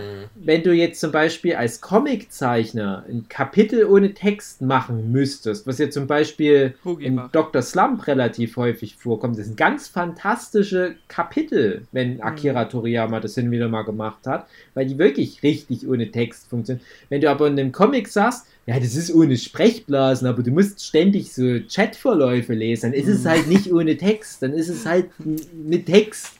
Und ich finde. Soll ich jetzt mal hier aus dem Nähkästchen plaudern? Ganz kurz, ich will nur noch abschließend sagen. Ich, äh, und ich nee. finde bei manchen Szenen komisch, dass die nicht sprechen, weil ich so das Gefühl habe, die sprechen doch jetzt nur nicht, weil das das Gimmick der Folge ist, ja. aber die müssen sich so komisch jetzt gerade zurechtschreiben, dass die ja. halt nicht reden. Ja. Ich zeichne ja einen Comic, in dem nicht gesprochen wird. Ja. Mhm. Und ich dann nämlich irgendwann auch vor dieser äh, Nummer stand, dass ich gedacht habe, wie können sich ja einfach Texte dann hin und her schreiben und dann halt gedacht habe, nein, das wäre dann irgendwie dumm, wenn sie das jetzt machen ja. würden. So. Und das ist ganz schwer, so ein Comic, vor allem wenn der so lang geht. Also bei Dr. Slump ist es natürlich auch gut, wie es da immer ist. Aber der, mein Dings, der geht jetzt schon über keine Ahnung wie viel Seiten. Das ist langsam wird's schwierig das immer alles so zu vermitteln. Weil man muss da ganz viel, naja, also ich muss das ja zeichnen, Gesichtsausdrücke und sowas und so, aber da ist es, das ist dann halt irgendwie Ja, das hätten sie bei Mr. Robot nicht machen können, weil es dann wirklich keinen Sinn mehr gehabt hätte, warum die da nicht sprechen. Aber auch in der Folge fällt es halt schon auf, dass es manche Szenen machen da keinen ja. Sinn, dass die da nicht. Dass die sprechen. Polizisten nicht einmal sowas sagen ja. wie stehen bleiben. Ja. Mhm. Dass der Security-Mann nicht einmal sowas sagt wie ist jemand hier. Das, Und sind, bei das der Verfolgungsjagd so, habe ich mir mhm. auch gedacht, dass wir so das typische derjenige rennt vor, äh, hinkt halt und, und die, die anderen, die hinterher rennen, sind halt schneller irgendwie. Und in der nächsten Szene siehst du den wieder, hat er wieder einen Vorsprung. Ja, ja, ja, gut, aber das ist, was anderes. das ist ja tatsächlich was anderes. Aber das hat wirklich keinen Sinn gemacht, dass die oft nicht gesprochen haben. Also, das hättest du auch besser schreiben können. Es klingt jetzt so hart, weil die Folge, wie gesagt, echt gut ist. Und ich hatte da sehr viel Spaß mit der, aber ja. äh, das sind viele Sachen, wo, wo du sagen musst, da muss ich aber schon alle acht Augen ja. zudrücken. Ne? Also ja, alleine, wenn du jetzt so, so, eine Logik wie das mit der Verfolgungsjagd noch ja. obendrauf mit dazu packst. Und wie er verletzt wird und dann trotzdem noch weitergehen kann. Ja, oder äh, wo die in dem Serverraum sind und da kommt dann immer der Security-Mann und der läuft immer genau an denselben drei Reihen vorbei und geht aber einfach nie noch komplett das durch. Der ist da in in 20 Sekunden hat er alle Reihen abgelaufen. Sagt sie aber, nee, ich laufe jetzt lieber eine ganze Minute, aber ganz langsam an drei von zehn Reihen vorbei und guck einfach nicht mehr, was ab da passiert, weil da verstecken die sich nämlich. Und da will ich nicht gucken, ich glaube, da ist jemand. Ja, genau. So, wenn sie wenigstens das so gemacht hätten, würde ich sagen, ja, das ist gut geschrieben. Das wäre so die Duffy-Lösung wahrscheinlich gewesen. Weil die sagen einfach, hm, ich habe irgendwie keine Lust. Ich bin mir ziemlich ja. sicher, dass hier jemand ist. Und es wäre sehr leicht, die Personen zu finden. Aber dann müsste ich einmal durch den Raum durchlaufen. Dann lieber nicht. Hm. so gut werde ich nicht bezahlt. Ja. ja. Dass die durch so ein volles New York da mit Central Park da so durchrennen und kein Mensch redet. Mhm. Was für ein Zufall. Die komplette mhm. Schlittschuhfläche. Ja, das, aber du musst halt dann so akzeptieren, dass das halt wie so ein Märchen ist. Das ist halt, ne? Das ist ja. halt nicht echt. Aber auch, auch bei der Verfolgungsjagd, ich meine, man sieht Polizisten, man sieht jemanden wegrennen. Es ist sehr ja. viel Fläche, also man sieht das schon von der Entfernung. Da habe ich mir gedacht, also ich hätte, denke ich, mich dagegen gekrätscht, dass ich den, den, der wegrennt, dass ich den aufhalte. Ja, aber heutzutage wissen wir, dass die Polizisten. Assi bist, André, der Freund von der Polizei ist, in Zeiten, ja. wo jeder merkt, dass die Polizei die Bösen ja, sind. Stimmt. Nur André ja. Diers ah, als braver Deutscher. Ich wieder nicht. Natürlich. André, Hashtag Bluefall. mhm. Andere vielleicht ist der, du weißt ja nicht, ob der Remy Malek in der ja. Szene nicht vielleicht was Gutes tut. Nee, der, der, der, der, rennt ja vor der Polizei weg, also muss der was Böses gemacht haben. Na, wenn du es so formulierst, dann ja. Ja. Genau, weil die Polizei ja keinen Fehler machen kann. Denn nur der, der wegrennt, hat was Wenn Schlimmes so gemacht. Polizisten Demonstranten totprügeln, ja. obwohl die auf dem Boden schon und Hände über dem Kopf haben, ja. dann müssen die wohl auch was Böses ja, eben. haben. Ne? Ja, ja wenn, wenn André das sieht, dass da gerade ein Polizist irgendeinen vielleicht unschuldigen Mensch zu Boden drückt, dann kommt André und bietet dem Polizist seine Hilfe an, aber nicht mhm. vielleicht den am Boden liegen noch ein bisschen treten soll. Ja, eben. Also ein bisschen löchrig, die Logik dieser Ja, Folge. sorry. Ist, ach Mann, ich habe mich da nur so verleiten lassen durch meine. Ah, nee, es ist eine schöne Folge. Schön, dass wir drüber geredet haben, weil dann konnte ich ja bekehrt werden durch euch. Polizei ja. ist böse. Genau. Genau. Ja. Ja. genau. Also, was ich mir vorgenommen habe, demnächst nochmal aus der ersten Staffel gibt es eine Folge, wo Elliot irgendwo in so einem Drogenrausch ist und irgendwie mit seinem Fisch spricht Stimmt, da gab Der Fisch ja irgendwie will, dass er näher ans Fenster gestellt wird und so weiter. Und in der Folge wird schon einiges geforeshadowed und da will ich nochmal genau gucken, ob da dann tatsächlich schon Sachen aus der dritten und vierten Staffel. Ja, dann hau mal raus. Ah ja, das würde mich auch mal interessieren, weil der Fisch, der kommt ja ganz am Ende in der Folge, wo dann ähm, Elliot in diese Powerplant kommt. Äh, QWERTY heißt mhm. das Video. Genau. Ja. Da, da, schwimmt ja der Fisch da im Hintergrund. Da dachte ich, mhm. ja, der Fisch, der muss da eine Bedeutung haben. Das muss, mhm. Ich konnte mich nicht mehr erinnern, dass Elliot diesen Fisch ja, hatte. Da musste ich das echt nochmal nachgoogeln. Aber das würde ja dann super viel Sinn machen, wenn das mhm. so wäre. Ja. Also wie gesagt, ich habe die erste Staffel seit sie rauskam quasi. Ja. Kurz danach äh, nicht mehr gesehen, deswegen das, das würde ich so. mir auf jeden Fall noch Ich hatte es aber auch vergessen, ja, obwohl ich es schon zweimal gesehen ja. hatte. Also das ist so, so ein Detailding, was wohl nicht so krass war. Hm. Schwierig. Aber jetzt will ich das Oder wissen. nur für dich nicht so krass war. Ja. Also es ist in Vergessenheit geraten, wie halt Angela Moss. Wer? Ja. ja. Kleiner Fun Fact bei Amazon, da haben sie mal, ich, ich habe das ja auf Deutsch größtenteils geguckt, ja. Und da haben die dann so äh, manchmal Untertitel, wenn da WhatsApp oder was ist. Hm. Dann haben sie mal bei Angela Moss ruft an oder was, haben sie Angela Moos ruft an rausgemacht. Mit SZ? Nein, wie Moss ist ja das englische Wort für Moos. Ach so, oh nein. Und da haben die den Nachnamen gleich ah. mit übersetzt. Angela also Moos. Ich finde, Namen sollte man nicht übersetzen. Bei Game of Thrones war Och, das schon. Nein, André, du verstehst es nicht, was ich meine. Das ist. Okay. Ach automatisch übersetzt. Ja. Ah, okay. Das ist ja was anderes Aber bei Game of Thrones. Das ist ja dann in Kennen mit der deutschen Lokalisierung, wenn die dann Graufreude oder so ja, heißen. Aber die heißt ja trotzdem Moss in der, Engl äh, ja, in der deutschen Version. Ja, also das war nur ein Fehler. Gedacht, aber es ändert ja nichts an der Denke, die Namen zu übersetzen. Ja, aber das hat damit jetzt gerade nichts zu tun. Das ist nur witzig, weil es irgendwie ein technischer Fehler war. Okay, gut, hab's verstanden, Dave. Ich weiß nicht, ob du es verstanden hast. Du tust es verstanden, als würdest du Menschen verstehen. Macht das automatisch und hat es aber falsch übersetzt. Punkt. André, ich bleib dabei, was Punkt. ich dir in unserer WhatsApp-Gruppe geschrieben nee, habe. Ich, hab wäre dafür, gesagt. dass du den Körper wieder freigibst an den eigentlichen André dir. Ja, weil du nur so eine Schmarotzer-Persönlichkeit bist, die sich outgesourced hat und die ja. Kontrolle über den Körper übernommen ja. hat in den letzten Jahren. Da gab es keinen kein Glitzereffekt, wie dieser eine Typ sie da gesagt hat, dieser Ganova. Oh, er hat mehr erwartet. Nö, ist einfach nur, der redet mit einem neuen. Ja. Worum geht's gerade in eurem Gespräch? Um den Vierakter. Ist auch eine besondere Folge. Ja. Aber ihr wart jetzt bei eurem WhatsApp, was ich auch, euer WhatsApp-Gespräch habe ich auch schon nicht verstanden. Ich frage mich, wie das für die Zuhörer ist. Schwierig. Ganz Aber das schrecklich. Ist, das, das, wir encapsulaten das Gefühl ja. von Mr. Robot, wenn man ja. sich nie sicher sein kann, mhm. wer gerade mit wem über wen redet. Eben. Alles ja. geplant. Ja, der Vierakter war auch interessant. Ja. Ähm, ja. Ich habe da mir Aha. auch gedacht, okay, wenn die jetzt hier so eine Folge Warum? extra anfangen für den Ganoven, ja, dann wird, er, dann wird das wohl nur diese Folge abgehandelt. Dann ist vorbei mit dem und dann wird oh. er ja dann abgestochert. Und warum? Weil er böse ist. Und warum? Äh, weil er böse Sachen geplant hat. Genau. Böse ist der, der Böses tut. Weil. Einzige Böse an dem ist, dass der ein Fable für die Farbe Gelb hat. Genau.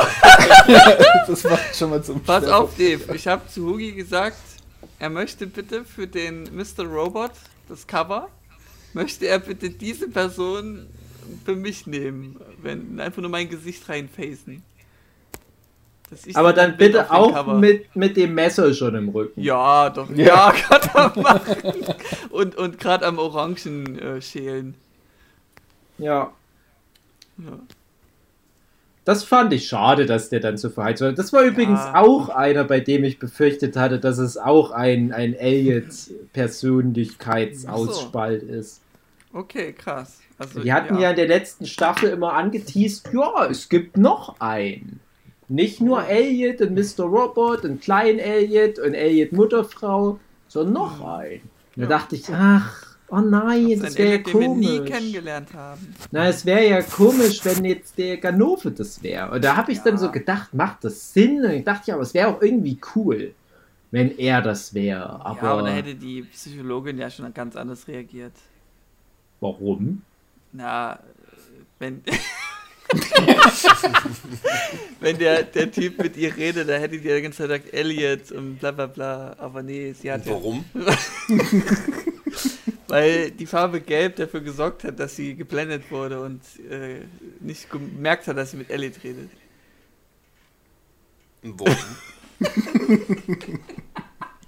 Wir sind ja wie Sam Esmail ist Writer Room. Sam Esmail kommt immer mit irgendwelchen Bullshit, ja, und dann, dann hacken die dieses, diesen Staudamm und, dann, und warum? Ja, die kriegen alle, die kriegen alle Writers Credits am Ende im Abspann. Oh, weil die die richtigen Fragen stellen, weil die sich trauen, die richtigen Fragen zu stellen. Das fehlt nämlich unserer Gesellschaft. Oh, schön. Ja. Also ich fand es auch äh, interessant vom Sto Story Storyverlauf, dass die eine Doppelentführung durchgemacht hatten. Ich meine, Elliot wurde entführt und gleichzeitig die Schwester von ja. der Fetten. Und es ja. war eine unglaubliche Befriedigung, als dann die Polizistenfrau die Waffe gezückt, dann die alle abgeballert hat. Oh nein, das war das so fand geil, ich schade. Dass, dass, die tot gegangen ist, die Dicke. Oh nein, und dass dann das die ganze Familie gerettet wurde und die anderen abgeschlachtet wurden. Es war so befriedigend. Ja, aber André, ich mochte die Janice. Die, ja, oder ja. ihr Spitzname Tittenmonster. Ja, Tittenmonster. Weil ich fand, ich fand, die hat die vierte Staffel so bereichert, wie halt der Bobby Kennevale die dritte Staffel bereichert. Er hat ja im mhm. Prinzip genau den Job gemacht, ja, den dann die ja. Janice gemacht hat. Ich fand da auch so dieses kleine Twist, die Ende von der Folge, wo die da bei, bei, bei, bei, wie heißt die, Dom zu Hause sind und du mhm. Das Gefühl hattest, die Mutti will die verkuppeln mit der ja. Janice und dann quatschen die noch so ein bisschen und dann kommt so auf einmal raus, oh nee, die Janice, die ist von der Dark Army. Mhm. Hey, wir sind noch gar nicht so richtig über die Dark Army ja. gequatscht. Und äh, dann fand ich für die drei Folgen etwa, wo die dabei war, hat die da echt viel Spaß reingebracht. Ja, die hat sehr viel also allein, dass es so eine Befriedigung war, heißt ja nur, dass sie einen guten Job gemacht hat. Ja, das ist halt das Joffrey Baratheon-Ding. Aber genau, genau. trotzdem fehlen die dann halt. Ja. Ja, oder einfach dieses, das ist ja auch bei, ähm, nicht Vertigo, Fargo. Fargo erste Staffel. Einfach so ein Killer, wo einfach Spaß an seinem Job hat. Mhm. Oder wo zumindest den Job gerne macht und nicht immer so, oh, ich muss Leute umbringen, aber es ist ja ganz furchtbar. So, nee, wo einfach gut in seinem Job ist, sagt man es mal so, und eben auch die nötigen Skills dazu hat, nicht aufzufallen, also nicht äh, entdeckt zu werden. Also so eine Cover-Story zu haben, wie sie mit ihrer Taxidermy-Geschichte. Mhm. Das ist richtig klasse. Was ich vorher noch übrigens sagen wollte, wenn ich jetzt gerade dran bin, zum Thema schlechte Übersetzung. Ähm, wir hatten jetzt das Ende von Future Man, der Serie, angeguckt. Ist die Serie Und richtig durch jetzt? Die ist jetzt mit, oh, was sind es jetzt, drei oder vier Staffeln? Na, maximal auf jeden Fall ist, drei, würde ich sagen. Auf jeden Fall ist sie jetzt komplett beendet. Also da wird jetzt auch nichts mehr kommen nach dem Ende. Äh, und da wird am Ende in der deutschen Untertitel, weil die kriegst du nicht weg. Also wir haben es auf Englisch angeguckt und dann kommen trotzdem deutsche Untertitel. Und da wird immer vom großen Schluck erzählt. Jetzt könnt ihr euch mal denken, was der große Schluck ist. Also ich habe die Serie jetzt nicht gesehen, könnte ich es auch so herleiten? Nee? Nee, nee ich habe hab auch nur ein, zwei Folgen gesehen. Das ist der Big Suck. Das ist der, quasi das, das Gegenteil vom Big Bang. Ja. Das ist der Big Suck. ich, ich hatte schon gedacht, Schluck. dass es so. in so eine Richtung geht. Ich dachte, hm. Big also Bang ich kenne den Begriff als Big Rip. Ja. naja, okay. Haben wir noch gute Folgen von Mr. Robot? Ja, von diesen Special-Folgen. Äh, die Special fallen mir jetzt eben keine mehr an. Das waren jetzt alle, die mir, mhm. die habe ich jetzt runtergerattert. Also es gab noch äh, Folgen, wo halt andere Figuren im Zentrum standen. Das fand ich eigentlich auch mal recht erfrischend. Zum Beispiel ja diese beiden F-Society-Hacker, die dann in der Wüste ja. landen und dort einen so Bürger-Prader-Job oh, machen. Ist auch ein Special-Ding, was mir einfiel. Ähm, da musste ich direkt an Schweigender Lämmer denken. Ähm, wo es darum ging, wo sind die beiden, wo es Mo Mobi, Mobli? Mowgli oder so. Mobli, Mobli, Mo ich weiß nicht. Und die Inderin? Ja. Die waren ja eine Weile weg. Ja. Und du siehst dann halt Schnitt an Schnitt, ja, die, das FBI, das kommt jetzt rein, oh, du siehst im anderen Schnitt, ja, die mhm. werden gerade von den Geiselnehmern halt festgehalten und du denkst, ja, sie werden gerettet und dann kommt das FBI rein, ja, die sind schon lange tot, seit Stunden. Mhm. Das war so ein Schnitt, Gegenschnitt, so wie bei Schweigender Lämmer, wo, wo, wo die an der Tür klingeln und die wollen die Tür gleich aufmachen und dann ist mhm. es das mhm. falsche Haus. Spoiler. Oder bei vielen anderen Sachen. Aber es ist jetzt, ja, ist, Schweigender Lämmer ist schon alt. Genau, und was ja, Altes ist irre. Wie äh, Fight Club, also man kann da ruhig spoilern. Für alte Filme kann man spoilern, so wie Fight Club oder eben Schweigender Lämmer. Mhm. ja. ja. es gab ja noch so eine, so eine Folge auch äh, für, für Mr. Robot, wo der halt mal die ganze Folge aus seiner Sicht mal geschildert hat. Und dann mhm. gab es halt die Folge mit relativ am Ende, bevor dann Elliot ins Traumland wechselt, wo dann mehr so Dom und Darlene im Mittelpunkt standen, was ja fast schon wie so mhm. ein so ein Romance-Plot war. Also kriegen ja. sie sich noch am Ende, kriegen sie sich nicht, wie das Ende von Friends. Ah, Rachel ist schon im Flugzeug, kann Ross noch schnell genug dahin, mhm. um die da mhm. abzufangen und ja das war auch so wie die Folge mit Elliot und dem Junge, so eine, ohne diesen ganzen Quatsch drumrum mit Verschwörung und Dark Army und so weiter, sondern einfach nur, das sind unsere Figuren, die wir halt kennen und vielleicht auch ein bisschen ja. lieben gelernt haben und wir geben denen einfach mal ein bisschen Screentime ohne den ganzen Ballast drumrum mhm. und lassen die mal in der Welt einfach nur ein bisschen mal kurz agieren, Mensch sein. Das fand ich eigentlich immer ganz schön, wenn die Serie das gemacht hat. Also es war ja nicht ganz äh, getrennt davon, weil da wird ja dann aufgelöst, wie das die Bevölkerung aufnimmt, dass jetzt plötzlich das ganze Geld verteilt worden ist. Hm. Wie sich dann Leute im Park da freuen und ja. tanzen und tun. Oh, da habe ich auch ein, ein Tränchen vergossen, als ja. sie sich dann so alle gefreut haben, weil es war einfach so, ich habe es ja durchgebinged, ich habe schon die Stimmung drin gehabt mit jeder Folge davor. Das hat mich dann so mitgerissen, wo die sich gefreut haben. Mhm. Das, das war dann schon so ein, ein Weinfest bei mir.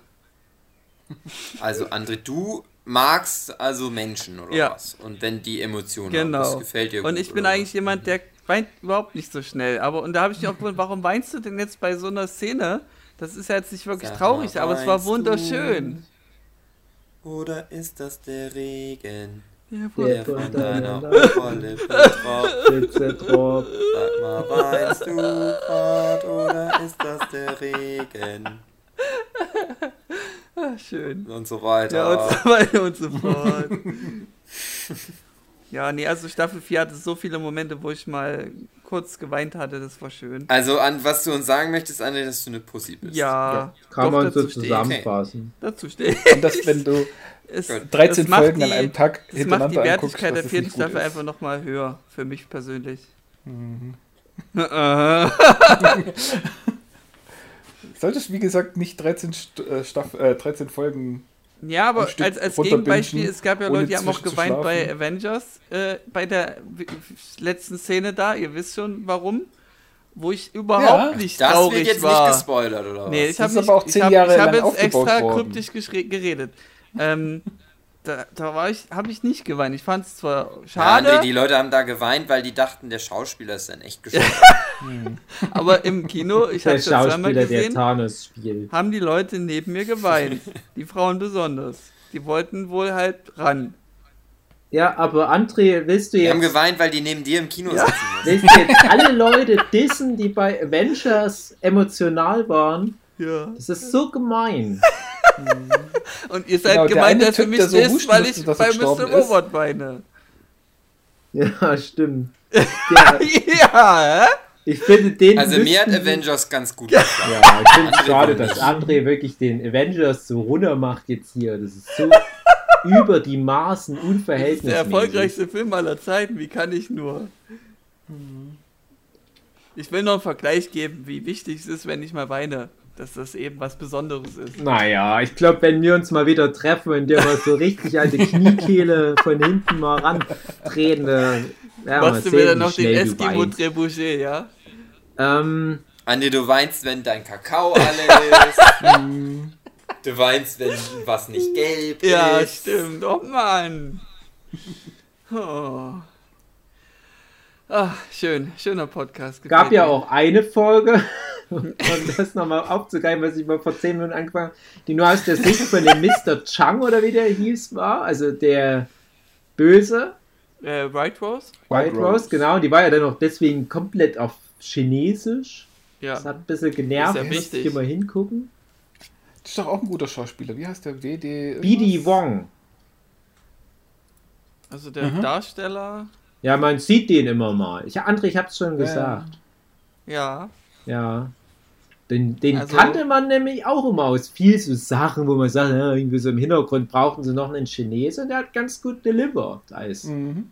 White Rose. Aber ich fand halt die Figur irgendwie schwer fassbar. Ich mochte ganz gern den Vater von der Angela, den E-Corp-Chef mhm. über die längste Zeit, wo mir gerade der Name nicht einfällt. Der alte Mann mit weißem Bart. Der kam mir auch bekannt vor. Den hat man, also, ja. alle irgendwie schon mal gesehen. Könnte ich jetzt aber gerade auch nicht zuordnen. Aber der hatte die Rolle ganz cool angelegt. Also mhm. Arschloch auch. Also souveränes Arschloch, was auch überhaupt nicht bedacht war, irgendwie sich gut zu stellen mit irgendjemandem, sondern immer direkt so voll rein und Leute fertig gemacht. Das mochte ich ganz gerne. In White Rose äh, fand ich interessant, wie das angelegt war, auch als Transfrau und so weiter, aber das war auch so, so nebulös, alles, dass es mich manchmal schon ein bisschen genervt hat. Also generell so der Weit, nee, ich sage mal, ich bringe mal dieses Army-Zeug, die Dark Army-Kram, äh, der hat mich mehr verwirrt insgesamt. Mhm. Da konnte ich zu wenig nachvollziehen, wer da warum was mit wem macht. Und am Ende stellte sich ja auch raus, dass es alles nur ein Bullshit-Plan war, weil die eine ja, McGuffin-Maschine gebaut hat, die eh nicht funktioniert hätte. Ja, das zeigt ja, dass er dann irgendeine Psychose hatte. Ja. Ja, im Prinzip spiegelt es ja auch den Elliot, also kämpfen dann halt zwei mit so einer Psychose gegeneinander. Ja. Die von der Welt gebrochen wurden. Der eine, weil er vergewaltigt wurde von seinem Papa, die andere, weil es halt in einer nicht toleranten Gesellschaft äh, als Frau als, im Körper eines Mannes versucht hat zu existieren und dann der eine, der bildet komische andere Persönlichkeiten und legt die Weltwirtschaft lahm und die andere Person baut eine Weltzurückspulmaschine in einem hm. Atomkraftwerk. Hm. Da hatte, da hatte der mich auch mal kurz gehabt. Das ist halt dieses Zuschauerdenken, was in die Serie einfließt, mit dem, dass die Angela noch leben könnte. So, hä, nein, die wurde doch vor, vor meinen Augen erschossen. Ja. Äh, sie kann nicht noch leben, aber oh, ist da vielleicht noch ein nee, Trick dahinter? Ja, gewesen? die wurde ja nicht so richtig vor deinen Augen erschossen. Ja. Die Szene, wo die erschossen wird, das ist ja auch ganz das komisch. Ja, es lief ja durchweg, also da war kein Schnitt, dass man hätte sagen können. Ja, aber das, das ist nämlich die nächste komische Prison Break Überschneidung. Bei Prison Break, Hugi wird sich vielleicht erinnern, war das in, ich glaube, wirklich jeder Staffel so, dass da neue Figuren eingeführt wurden, die dann direkt so die wichtigsten Figuren aller Zeiten waren. Zum Beispiel müssen die da mal jemanden aus dem Gefängnis holen, wo die so sagen, ja, der hat irgendwelche Geheimnisse am Start, das ist ja der wichtigste Mensch in dem Gefängnis und die ganze Staffel geht es nur darum, wie die den aus dem Gefängnis holen. Nächste Staffel, erste Folge, wird er sofort getötet. Ja, das fand Und so ist jede komisch. Staffel Prison Break. Jede Staffel funktioniert so. Und da habe ich dann immer als erstes den Verdacht, na, der Schauspieler oder die Schauspielerin hatten keine Zeit, die hatten irgendwie einen coolen Hollywood-Deal, ähm, haben, wenn überhaupt, noch mal kurz sich blicken lassen. Und ich will jetzt nicht Prison Break spoilern, da gibt es auch mit einer bestimmten Figur genau sowas, dass die keine Zeit mehr hatte und dann bringen die die so um in der ersten Folge der nächsten Staffel, dass du nicht mal ihr Gesicht richtig siehst. Und genauso ja. war das nämlich bei Angela, nämlich am Anfang von Staffel 4, wo sie ja stirbt, in der ersten Szene, mhm. wiederholt die nur noch mal ihre letzte Szene aus Staffel 3 komplett. Die man ja da bestimmt auch mit abgedreht hatte direkt. Ja, also die hat in Staffel 3 das alles gedreht, was die am Anfang von Staffel 4 gleich noch mit verwenden. Ja. Und wo die dann erschossen wird, siehst du die nämlich nur von hinten. Und da dachte ja. ich, ach okay, das ist wieder so ein Ding, wo die Schauspielerin keine Zeit hatte. Ja. Aber die kommt ja am Ende wieder Eben. vor. Eben, eben, aber auch nur mhm. ganz kurz. Ja, und äh, trotzdem glaube ich fast, äh, dass die die rausschreiben mussten und dann haben die vielleicht ja, gemerkt, warum wohl? Ja, die, man braucht die auch irgendwie gar nicht ja, für den Plot. deswegen halt. das ist bei Mr. Robot ja auch typisch. Wenn man jemanden nicht mehr braucht, wird er halt erschossen. Also der, von der Hacker-Truppe ist ja keiner mehr am Leben dann. Genau, das ist halt auch so das typische Prison Break-Ding. Ne? Ja. Mag ich aber auch nicht gerne, wenn dann so leichtfertig mit Menschenleben umgegangen ja, wird. Die hätten auch verreisen können oder so. Nein. Genau. Oder auf ihren Heimatplaneten. ja, eben, genau. Ja, ich mochte ja zum Beispiel diese beiden, die dann von, ähm, wie, wie, hieß er gleich, ähm, Leon, in der Wüste tot gemacht wurden. Ja, also beziehungsweise ja, von der Dark Army da in diesem inszenierten Ding da tot gemacht wurden. Die Mowgli, Mowgli die Frau mhm. aus Glow. Die konnte ich ja nicht leiden in so. Staffel 1. Also vor allem den Typ, weil der halt auch so angelegt ist, so, so unangenehm. Mhm. Ähm, und dann dachte ich aber, wo die in der Wüste waren, boah, da können sie von mir aus bleiben. Da können sie jetzt vielleicht ein Liebespaar werden ja. sich irgendwie anfreunden und so ein normales Leben führen da brauche ich das dann nicht, dass dann nochmal eine Folge kommt und dann nochmal zeigt, wie die jetzt doch noch tot gehen. Auf der anderen Seite ist das halt wichtig, um zu zeigen, ja, die Dark Army kriegt ja, aber jeden. Die vergisst nicht. Und das war ja dann noch so umso absurder, dass die dann am Ende in dem Flughafen da diesen, wie heißt ja. der Psycho, den treffen. Der Bobby sagt so, Ja, nö, die haben das Interesse verloren. Ha, ha, ha, ha, ha. Hier, kauf mein Buch. Ja. Mhm.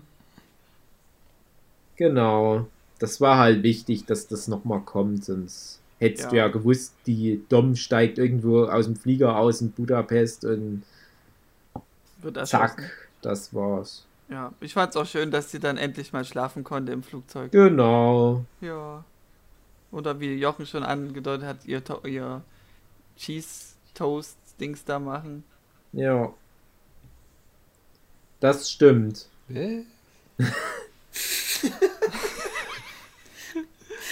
Ja, haben wir komplett den Faden verloren. Jochen muss jetzt nochmal komplett die ganze Serie angucken wegen der Szene. Ich könnte die auch Stimmt, die ja, die geben. macht sich ja mal einen Cheese Toast. Ach ja.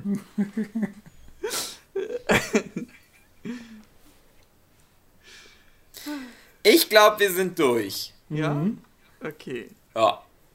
In meinem Herzen spüre ich das dass ja. wir jetzt auserzählt sind. Habt ihr, habt ihr auch Von. mal äh, ein Tränchen vergossen oder seid ihr eiskalte Eis, Eisberge? Also bei Mr. Robot bestimmt ja. nicht. Also ah, nee, ich, ich habe da eh ja nicht so diese Emotion, wenn ich so Filme und Serien ah. gucke. Hast du, du hast zu viel mit Aber Matthias abgehangen. Nee, nee, nee. Also ich habe das ja ex ganz doll, dass ich immer weinen ja. muss. Aber bei Mr. Robot Jr. dachte, ne, da ist man eine Pussy, wenn man nichts Oh! ja, da muss ich auch ganz ehrlich sagen, bei Mr. Robot lag mir auch keine der Figuren so sehr am Herzen, dass mich so. irgendwie gekratzt. Stimmt, ihr regt euch immer viel zu schnell auf und ich, ich gehe schon ich, direkt rein mit in den Figuren. Also, das ist halt wieder dieser Perspektivenunterschied ich, zwischen uns. Ich fand tatsächlich, dass ganz am Ende fand ich schon irgendwie so ein bisschen rührend, äh, wie sich dann der Elliot da in das Kino mitsetzt zu den anderen hm. Schizo-Persönlichkeiten und dann einfach nur noch praktisch über die Leinwand dann durch des echten Elliots Augen mhm. sich die Welt anguckt, ja. so wie er sich zur Ruhe setzen konnte sozusagen und seine Heldenreise abschließen konnte. Das war konnte. sehr lang, die Szene auch, ja. Das war sehr wichtig. Es war wirklich ein langer Epilog für die Serie. Ja. Du hattest da wirklich das Gefühl, in dem Moment, wo die am Ende diese Deus-Gruppe, wenn ich da jetzt noch so drüber nachdenke, was da alles so, so ein Bullshit nochmal drüber gepackt hat. Ja, Hat müssen, man Trump ja kurz gesehen. Wir, ja, ja, wir müssen E-Corp ausschalten, ach nee, wir müssen die White Army ausschalten, ach nee, wir müssen, äh, und dann irgendwann sind sie bei der Deus-Gruppe, das ist so typisch Prison Break. Und da hätte ich aber nicht gedacht, dass dann wirklich der Plot schon zu Ende ist. Das ist ja mhm. Folge Stimmt, da habe ich mir auch gedacht, die haben das so. jetzt gehackt. Was, was kommt da jetzt noch? Hä? Ja, weil du weißt Folgen, ja, da kommen, noch, da kommen noch ein paar Folgen, genau. Ja. Und dann so komplett Tempo rausgenommen und schön sich nochmal in Ruhe von den Figuren verabschiedet. Ja, das, so, das ist jetzt die Folge mit Darlene und Dom und das ist jetzt die Folge mit, oder die Folgen mit Mr. Robot und Elliot und wie die sich jetzt nochmal final da schön Abend machen und so weiter. Mhm. Und das fand ich aber auch äh, schön und mutig, dass eine Serie, die weiß, dass es auf Ende zugeht, das so macht. Weil ich, das ist ja wie das Ende von Herr der Ringe, wo sich viele mhm. drüber beschweren, warum rennt die jetzt nochmal eine Stunde rum? Wo ich mir aber denke, ja, aber das, das haben wir uns ja verdient. Wir haben jetzt ja. jahrelang jetzt die Geschichte mitverfolgt. Warum soll das jetzt in dem Moment vorbei sein, wo die Adler kommen? Ja, das wäre, mhm. fehl, fehlt mir ja auch was. Und bei Mr. Robot mochte ich das eigentlich auch ganz gern, dass die sich die Zeit genommen haben. Okay. War ja wirklich im Prinzip zwei Folgen oder so nur langgezogener Epilog, um halt da so, so Grunde, ja. nochmal ein bisschen, nachdem die Party schon durch ist, ja. nochmal durchzuwischen. Ja, also dieses Gefühl hatte sich eigentlich schon am Ende der dritten Staffel angebahnt, so, aber durchgezogen haben sie es ja dann eben erst mit der vierten. Genau, wo die dann alle von der Dark Army erpresst werden und, und gerade noch da so in, in der Scheune alle kurz vor, vor der Hinrichtung standen. ja. Du weißt genau, ja, die müssen jetzt ja echt gucken, dass sie nicht jeden Moment weggemorxt werden. Ah, schönes Ende für die Serie. So hab ich es mir gewünscht. So hätte der Herr der Ringe aufhören müssen. Die kommen irgendwie von, von Minas Tirith zurück, dann kommt irgend so ein verrückter Italiener, fesselt die in der Scheune, haut im, äh, äh, äh, im Pippin eine Axt in die Brust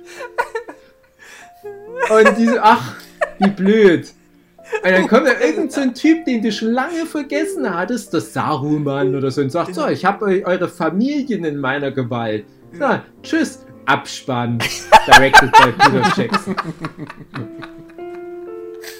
Ah, schöne letzte Worte, Dave. Schöne letzte Worte. Bis zum nächsten Mal. Meine sehr verehrten Zuhörer. Bis dahin. Tschüss. Tschüss.